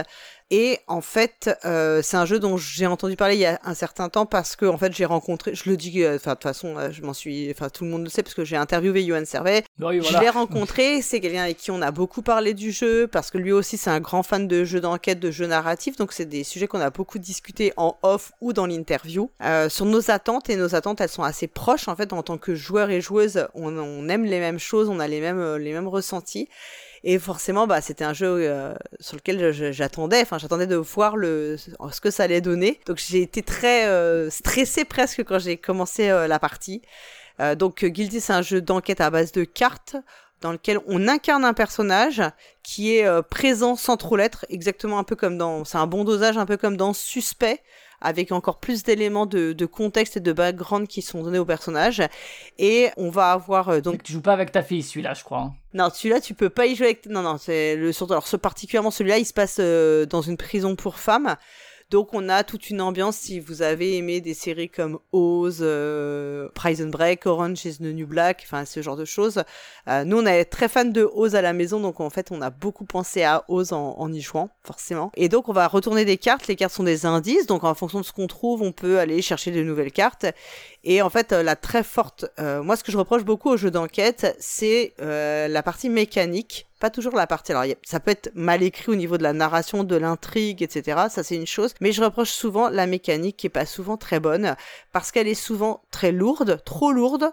Or, ce sont des jeux qui nécessitent beaucoup d'immersion parce qu'il ne faut pas qu'on vienne te couper dans tes réflexions, dans tes déductions, dans tes discussions en tant qu'enquêteur et enquêtrice euh, si tu joues bien sûr à, pas en solo. Moi, c'est pas mon cas. Généralement, je joue à deux. Et c'est des jeux où, la partie discussion autour des cartes, tu vas lire ta carte, avoir des informations. Euh, le gros du jeu, il se fait en dehors de lecture de cartes, en fait. C'est toutes les phases de discussion. Or, si t'as des aspects mécaniques à gérer en même temps, ça te pollue, ça te sort du jeu. Et là-dessus, euh, bah, Guilty fonctionne très très bien parce que mécaniquement, il est ultra simple, comme l'était un Sherlock Détective Conseil. Mais en même temps, ils te, ils ont trouvé un système qui, avec tu as un paquet de cartes qui est le temps qui passe. Et quand tu les, à chaque fois que tu dois prendre, tu as le symbole du sablier, donc ça c'est très facile. Tu vois le symbole du sablier, tu retournes une carte, du temps s'est passé. Donc ça, ça existe dans d'autres jeux. Mais tu vas avoir des événements aussi qui vont pouvoir euh, popper. Et ça crée un sentiment d'interaction entre le jeu et toi, qui est très fort et qui est très malin et qui fait que ça te, le fait de gérer cette, euh, ce timer, n'est pas perçu comme quelque chose de mécaniquement lourd et de la maintenance, c'est vraiment intégré complètement dans ton enquête. Parce que tu sais que potentiellement, il y a des choses qui vont en ressortir. Parfois, il ne se passe rien. Parfois, c'est des éléments qui vont juste ajouter un peu au décor. Parfois, tu vas avoir accès à de nouvelles cartes. Tu vois, il y a ce, ce, ce, côté-là. Et ça, je trouve ça super bien parce que du coup, tu n'as pas le sentiment que c'est euh, juste posé là pour te faire dire, euh, à un moment, pour t'obliger à conclure ton enquête dans un délai que tu passes pas 10 heures à, à faire le jeu, quoi, en fait. Euh, voilà. Ensuite, sur l'intrigue en elle-même, moi, je l'ai trouvé plutôt cool. J'ai trouvé les personnages plutôt bien vus. Le, les contextes, c'était pas. J'ai pas trouvé que c'était. Euh, tu vois, parfois, il y a des enquêtes, tu les vois venir. Si t'as lu un peu de romans policiers, t'as compris la solution tout de suite. Là, c'est pas le cas. Euh, J'ai trouvé qu'il y avait quand même du. Un petit peu de. Pas de fil à retendre, mais ouais, tu. Il y a des points que t'as pas vus. Moi, j'ai pas fait 100% de réussite. Je pense qu'on a, on a eu un bon succès au final. Bien aidé par nos connaissances de, de séries euh, télé euh, comment dire euh, carcérale euh, mais euh, il y a quand même quelques éléments qu'on n'avait pas vus et ça Yuan il l'avait dit hein, tu peux pas en une enquête voir toutes les cartes tu pourras pas donc de toute façon il y a forcément des éléments sur lesquels tu seras t'auras pas forcément la réponse, mais il faut l'accepter. Ce qui compte, c'est que t'es, euh, en tout cas, le maximum de la solution. Je, voilà, je le dis, c'est ça été au-delà de mes attentes, dans le sens où j'étais vraiment agréablement surprise, et comme mes attentes, elles étaient hautes, j'aurais pu être très déçue, tu vois. Et vraiment, non, c'est à la hauteur de, ce que j'attendais. Je suis très ravie parce que des jeux d'enquête depuis détective, bon, j'adore Sherlock Détective Conseil, même s'il y a des trucs que je n'aime pas et je n'aime pas dans Sherlock Détective Conseil, je n'aime pas la façon de marquer les points. Je n'aime pas la comparaison avec Sherlock que je trouve euh, souvent malhonnête dans le jeu. Ça me satisfait jamais pleinement, mais je trouve que c'est un jeu qui a cette pureté de mécanique qui est assez extra. Euh, j'ai adoré Détective parce que je trouvais l'intrigue tellement bien écrite avec tellement de moments incroyables de, de révélations que t'étais complètement chamboulé et le metagame du fait de la campagne était fort. Et là, j'ai trouvé que c'était pareil, c'était ultra prenant. Je n'ai, on a joué trois heures trois heures, euh, je n'ai pas vu passer, quoi. On était complètement dans le jeu, on n'a jamais sorti de... On a été faire des recherches sur Internet, des trucs improbables, mais... Euh, mais enfin, c'était c'était très chouette, quoi. Donc, et j'adore aussi ces moments-là où tu, tu sais, tu vas utiliser des choses de la vie réelle, où il y a des connexions qui se font, enfin, ce fameux... Euh, ce, cette porosité, hein, quoi, en fait, que tu peux avoir entre la vie réelle et la, le, la vie du jeu. Moi, je suis assez fan de ça. Là, ça fonctionne bien super bravo aux auteurs euh, pour, le travail accompli et j'ai hâte de voir la suite quoi. Ouais, bah moi, les jeux d'enquête, euh, j'en ai pas fait beaucoup. Euh, j'ai fait un peu de Chronicle of Crime, mais vraiment très peu. Watson et Holmes, qui est un peu différent parce que c'est plus un jeu compétitif et tout, et donc il y a, y a d'autres éléments que l'enquête et les enquêtes. Ah, mais il était bien, il était pas mal, hein, euh, Watson et Holmes. Ouais, c'est un système intéressant et l'aspect compétitif est bien géré, je trouve. Mais ouais, après, moi, je sais que je suis pas non plus trop polar et tout, même les thrillers, etc., parce que souvent, comme les films d'horreur, c'est un peu cousu de fil blanc. Et parce que les jeux d'enquête sur PC, Obradine en tête, enfin, ou Earth Story et tout, offrent des outils tellement forts, et euh, en plus de la mise en scène et tout qui, est spécifique, que c'est des petits mondes ouverts pour le cerveau en fait, tu vois. Et euh, dans Your Story, tu as joué ou pas Your Story Non, ou je l'ai toujours pas fait, je, le ferai, un je l'ai dans. Je l'ai le jeu. T'as Immortality aussi qui est sorti du, bah, du même, hein, Sam mm. Barlow, euh, qui pour le coup, bah, pour les personnes qui aiment le cinéma, faut le faire, hein, absolument. Mm. parce que c'est en plus très très cinéphile, etc. Et euh, dans Your Story où tu tapes des termes et où petit à petit en fait c'est toi qui vas taper les termes sur un moteur de recherche et ça va te donner accès à certaines vidéos et c'est trop malin et en fait c'est un monde ouvert de la pensée où en fait tu viens comme t'as dit un peu avec ta connaissance aussi de des tropes de l'enquête, mm. des tropes de l'enquête spécifiques de Her Story ou bah de Guilty et où en fait du coup les termes que tu vas mettre ça va être des termes parce que tu vas entendre parler de ça dans telle vidéo donc tu vois des prénoms ou des trucs comme ça mais parfois ça va juste être Ouais, allez, je vais taper des trucs parce que je sais que c'est comme ça les jeux d'enquête. J'ai tellement ce, truc de, notamment au Bradin et Her Story, qui pour moi sont vraiment des, des, chefs-d'œuvre, que je me dis que j'arriverai jamais à voir ça. Euh. En fait, l'immersion dedans est tellement puissante à plein de niveaux que euh, j'ai du mal à retrouver ça dans les jeux de société. Et euh, alors que, alors que pourtant, tu vois, le temps de lire et tout, c'est aussi de l'immersion d'une autre forme. Et euh, mais c'est vrai que souvent, et puis effectivement, l'écriture souvent est faible euh, parce que ben c'est pas des écrivains qui écrivent, c'est des auteurs ou autrices de jeux de société que ben, c'est un boulot d'écrire. Donc évidemment, il y a des auteurs ou autrices qui savent écrire. Mais c'est vrai que c'est une méfiance, tu vois, comme pour les jeux vidéo adaptés en jeux de société. Je me dis, ouais, bah, vous savez pas écrire, ou bien, euh, allez, vous avez lu, euh, je sais pas, moi je connais pas trop les, auteurs euh, lambda de polar, mais tu vois, vous avez lu ça et puis vous allez faire pareil. ce qui est pas forcément le cas, mais tu vois, j'ai cet a priori là qui est fort. Et Détective me m'intrigue beaucoup parce que j'avais joué tout jeune à In Memoriam. Ouais. Je sais pas si t'as joué à ça. Non. Qui est un jeu transmédia où en fait, bon, plus trop jouable aujourd'hui, mais où tu, jouais sur le PC, mais euh, fallait envoyer des SMS à certains numéros, et puis ils avaient fait un site spécial pour euh, faire des recherches, et on t'appelait et tout. Ah, donc aujourd'hui, évidemment, les gens, je pense qu'ils font plus ça, puisque c'était leur taf à l'époque. Mhm. Et euh, ce côté transmédia et porosité, comme tu l'as dit, avec le réel, euh, incroyable, je pense. Et Détective me fait un peu penser à ça avec. Euh, c'est Antares, c'est ça, je crois, leur euh, base de données. Vraiment, Détective, ça t'as l'occasion, fais-le, quoi, parce que c'est vraiment, vraiment super. Hein. Ouais, ouais. Mm. Et, j'en profite pour faire un grand big up à Johan, parce qu'il m'a fait une dédicace personnalisée sur ma boîte de Guilty, qui m'a fait énormément plaisir, voilà, qui est la meilleure dédicace du monde et tellement cool quoi que vraiment je, je le remercie encore. Et je te rejoins sur le fait que tu vois tu l'avais reçu en interview avant et tout que c'est difficile d'aborder un jeu de quelqu'un dont à la fois tu as des espoirs et que tu apprécies. Moi, je sais que j'ai eu ça pour Maps of Mystera, que je suis content d'avoir apprécié, malgré plein de réserves que j'ai. Parce que bah il y a notamment la carrière qui est dessus, bon, pas tout seul, ils sont trois, hein, mais qui est quelqu'un que j'admire et que je respecte. Et euh, j'ai toujours peur quand je vais jouer un truc de quelqu'un que je connais ou que j'apprécie, de trouver ça nul et de pas savoir comment le dire. Et du coup, quand c'est quelque chose de bien, j'en suis ravi parce que tu peux le dire avec, euh, avec le sourire, ah ouais, j'ai vraiment bien aimé et tout. Et euh, du coup, euh, voilà, c'est. Mais il y a toujours cette appréhension de, de se dire, hum, mais en fait, ça va être nul et, comment je vais, je, vais, je vais le faire pour le dire? Parce que, enfin, après, ça dépend de chacun, mais moi, je sais que j'ai du mal à le dire. Ouais, t'as aussi la question de savoir est-ce que ton opinion elle est biaisée? Après, pour un jeu d'enquête, clairement, je sais que si je m'étais désintéressé à un moment de l'intrigue, et que j'avais pesté sur l'aspect euh, gestion de la mécanique, hmm. j'aurais su que le jeu ne me convenait pas et donc j'aurais Enfin, je sais que voilà, je, je, leur ai fait le retour et aussi parce que bah, hmm. comme c'est une gamme, euh, ils ont aussi besoin d'avoir des retours honnêtes. Hein, enfin, clairement. Hein, euh, ouais, bien sûr. Ouais. De leur dire ce qui a marché ou pas marché. Moi, je pense que le système d'événements qui pop comme ça peut être encore plus exploité et pour aller encore plus loin. Et voilà, c'est peut-être que ce sera. J'espère que ce sera le cas. mais en plus, la personne avec qui j'ai joué conjoint, qui est hyper difficile. vraiment, pas du tout ce qu'on appellerait quelqu'un de bon public. Lui-même a dit que le jeu était vraiment bien. Quand on a fini la partie, on était vraiment tous les deux unanimes sur l'expérience qu'on avait passée, quoi. Que... Et lui, c'est pas du tout un fan de jeux d'enquête, il est pas du tout acquis à la cause des jeux d'enquête. Donc pour que ça lui plaise, faut vraiment que ce soit, euh, ce soit vraiment bien. Oui, et puis il a pas interviewé Johan oui, lui s'en fout, lui. Lui, il est capable de me dire que moi-même, ce que je fais, c'est nul, alors t'inquiète pas. Et pourtant, on peut dire qu'il est impliqué émotionnellement avec moi, donc. Euh. C'est le seul jeu d'enquête dont on a parlé Non, il y a eu des, bah, as eu des flops. Bah oui, parce que tu vois, en vrai, j'ai tellement plus souvent des déceptions que des. Ah oui, forcément. Même sur des jeux que j'aime beaucoup, comme les Unlock. Par exemple, les Unlock, il y a plein de scénarios qui sont, euh, ils sont pas du tout tous au. T'as pas du tout le même plaisir. On aurait pu parler des, tu vois, des Unlock short là qui sont sortis. J'en ai, je crois qu'il y en a eu deux que j'ai trouvé bien pour euh, au moins six, six titres, quoi. Donc euh, c'est pas forcément parce que t'aimes le genre que tu vas. Au contraire, moi je suis assez euh, critique hein, quand ça me plaît pas. Hein. Ouais, et puis t'es d'autant plus critique avec un genre qui te plaît, c'est normal. Voilà, voilà. Voilà, donc euh, ça fait quand même des bons jeux. On a passé une bonne année quand même. Hein, ouais, moi j'ai passé une bonne année ludique, donc on va voir ce que 2024 nous, nous réserve. Ouais, bon, c'est comme dans le jeu vidéo, tu sais, il y a tout le monde qui dit ouais, c'était mieux avant, ouais, 2023 c'était une année incroyable, ouais, dans le jeu vidéo 1998. Alors que pour moi, chaque année est plus forte que la précédente, souvent. Ou euh, chaque année est aussi incroyable que la précédente parce que si tu cherches au bon endroit, alors des fois on n'a juste pas les, les bonnes.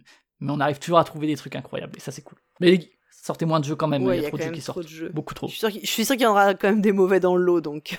Ah oui, bah ça, inévitablement. Bon bah écoute Flavien, je te remercie beaucoup. On va pouvoir aller boire notre coupette de champagne. Bah ouais, écoute, hein, comme dans The Great Split. Ouais, hein. exactement. Avec Weberson Santiago peut-être. Incroyable. Incroyable illustrateur. Ouais. Merci mille fois, mille fois hein, de du temps que on a passé cette année à échanger sur notre petit fichier, des parties en ligne, de toutes ces discussions enflammées. Euh, euh, voilà, tellement merci. Mais je te remercie. Et puis aussi tous les conseils que tu m'as donnés pour euh, lancer le podcast, le blog et tout. Donc j'en profite. Hein c'est le, moment de, faire des remerciements. Et euh, je remercie également tous les auditeurs et auditrices qui nous écoutent. Et puis on peut dire aussi, euh, si vous avez envie de... Il vous reste un peu de sous après Noël pour les étrennes. Flavien Comment, on a un Buy Me a Coffee. Donc euh, vous pouvez nous, donner un peu de sous. Alors toi c'est un Buy Me, champagne, mais... Bah oui, parce que The Great Split oblige maintenant. drogue, hein. Mais, et puis merci à toutes les personnes avec qui on a partagé des parties également. parce que sans, sans, sans vous, ben... Ouais voilà, on ferait que des jeux solo. Ou que sur BGA avec des randoms, mais c'est quand même plus cool de pouvoir le faire en vocal, si c'est en ligne ou euh, autour de la même table. Carrément. Donc voilà. On embrasse tout le monde, on se retrouve l'année prochaine. Je, je sais pas parce que. Bah oui, nous on va commencer notre tableur Excel. Oui, il faut qu'on euh. commence le nouveau tableau maintenant. Tout à fait. C'est un peu dommage pour les jeux auxquels on jouera entre ce 22 décembre et le 31 décembre, qui seront sortis, qui passeront à la trappe, mais c'est bah, la vie. Hein. Alors juste, on a joué à Veil of Eternity sur BGA, on, ne l'a pas mis de manière volontaire. Oui, on n'a pas trouvé ça terrible. Voilà. voilà. On l'a mis dans les C-bof. Voilà, C-bof. Euh, nous on sait dans quel C-bof c'est. À vous de, de, nous dire. Eh ben merci encore à tout le monde, et puis à l'année prochaine alors. Euh, Sachant que, je, comme je ne sais pas si cette émission aura été diffusée en une ou deux parties, peut-être qu'on est déjà l'année prochaine, et je ne le sais pas. Ouais, bah, dans le doute, bonne année, hein, et passez, prenez soin de vous. Bonne année à tout le monde. Ciao Salut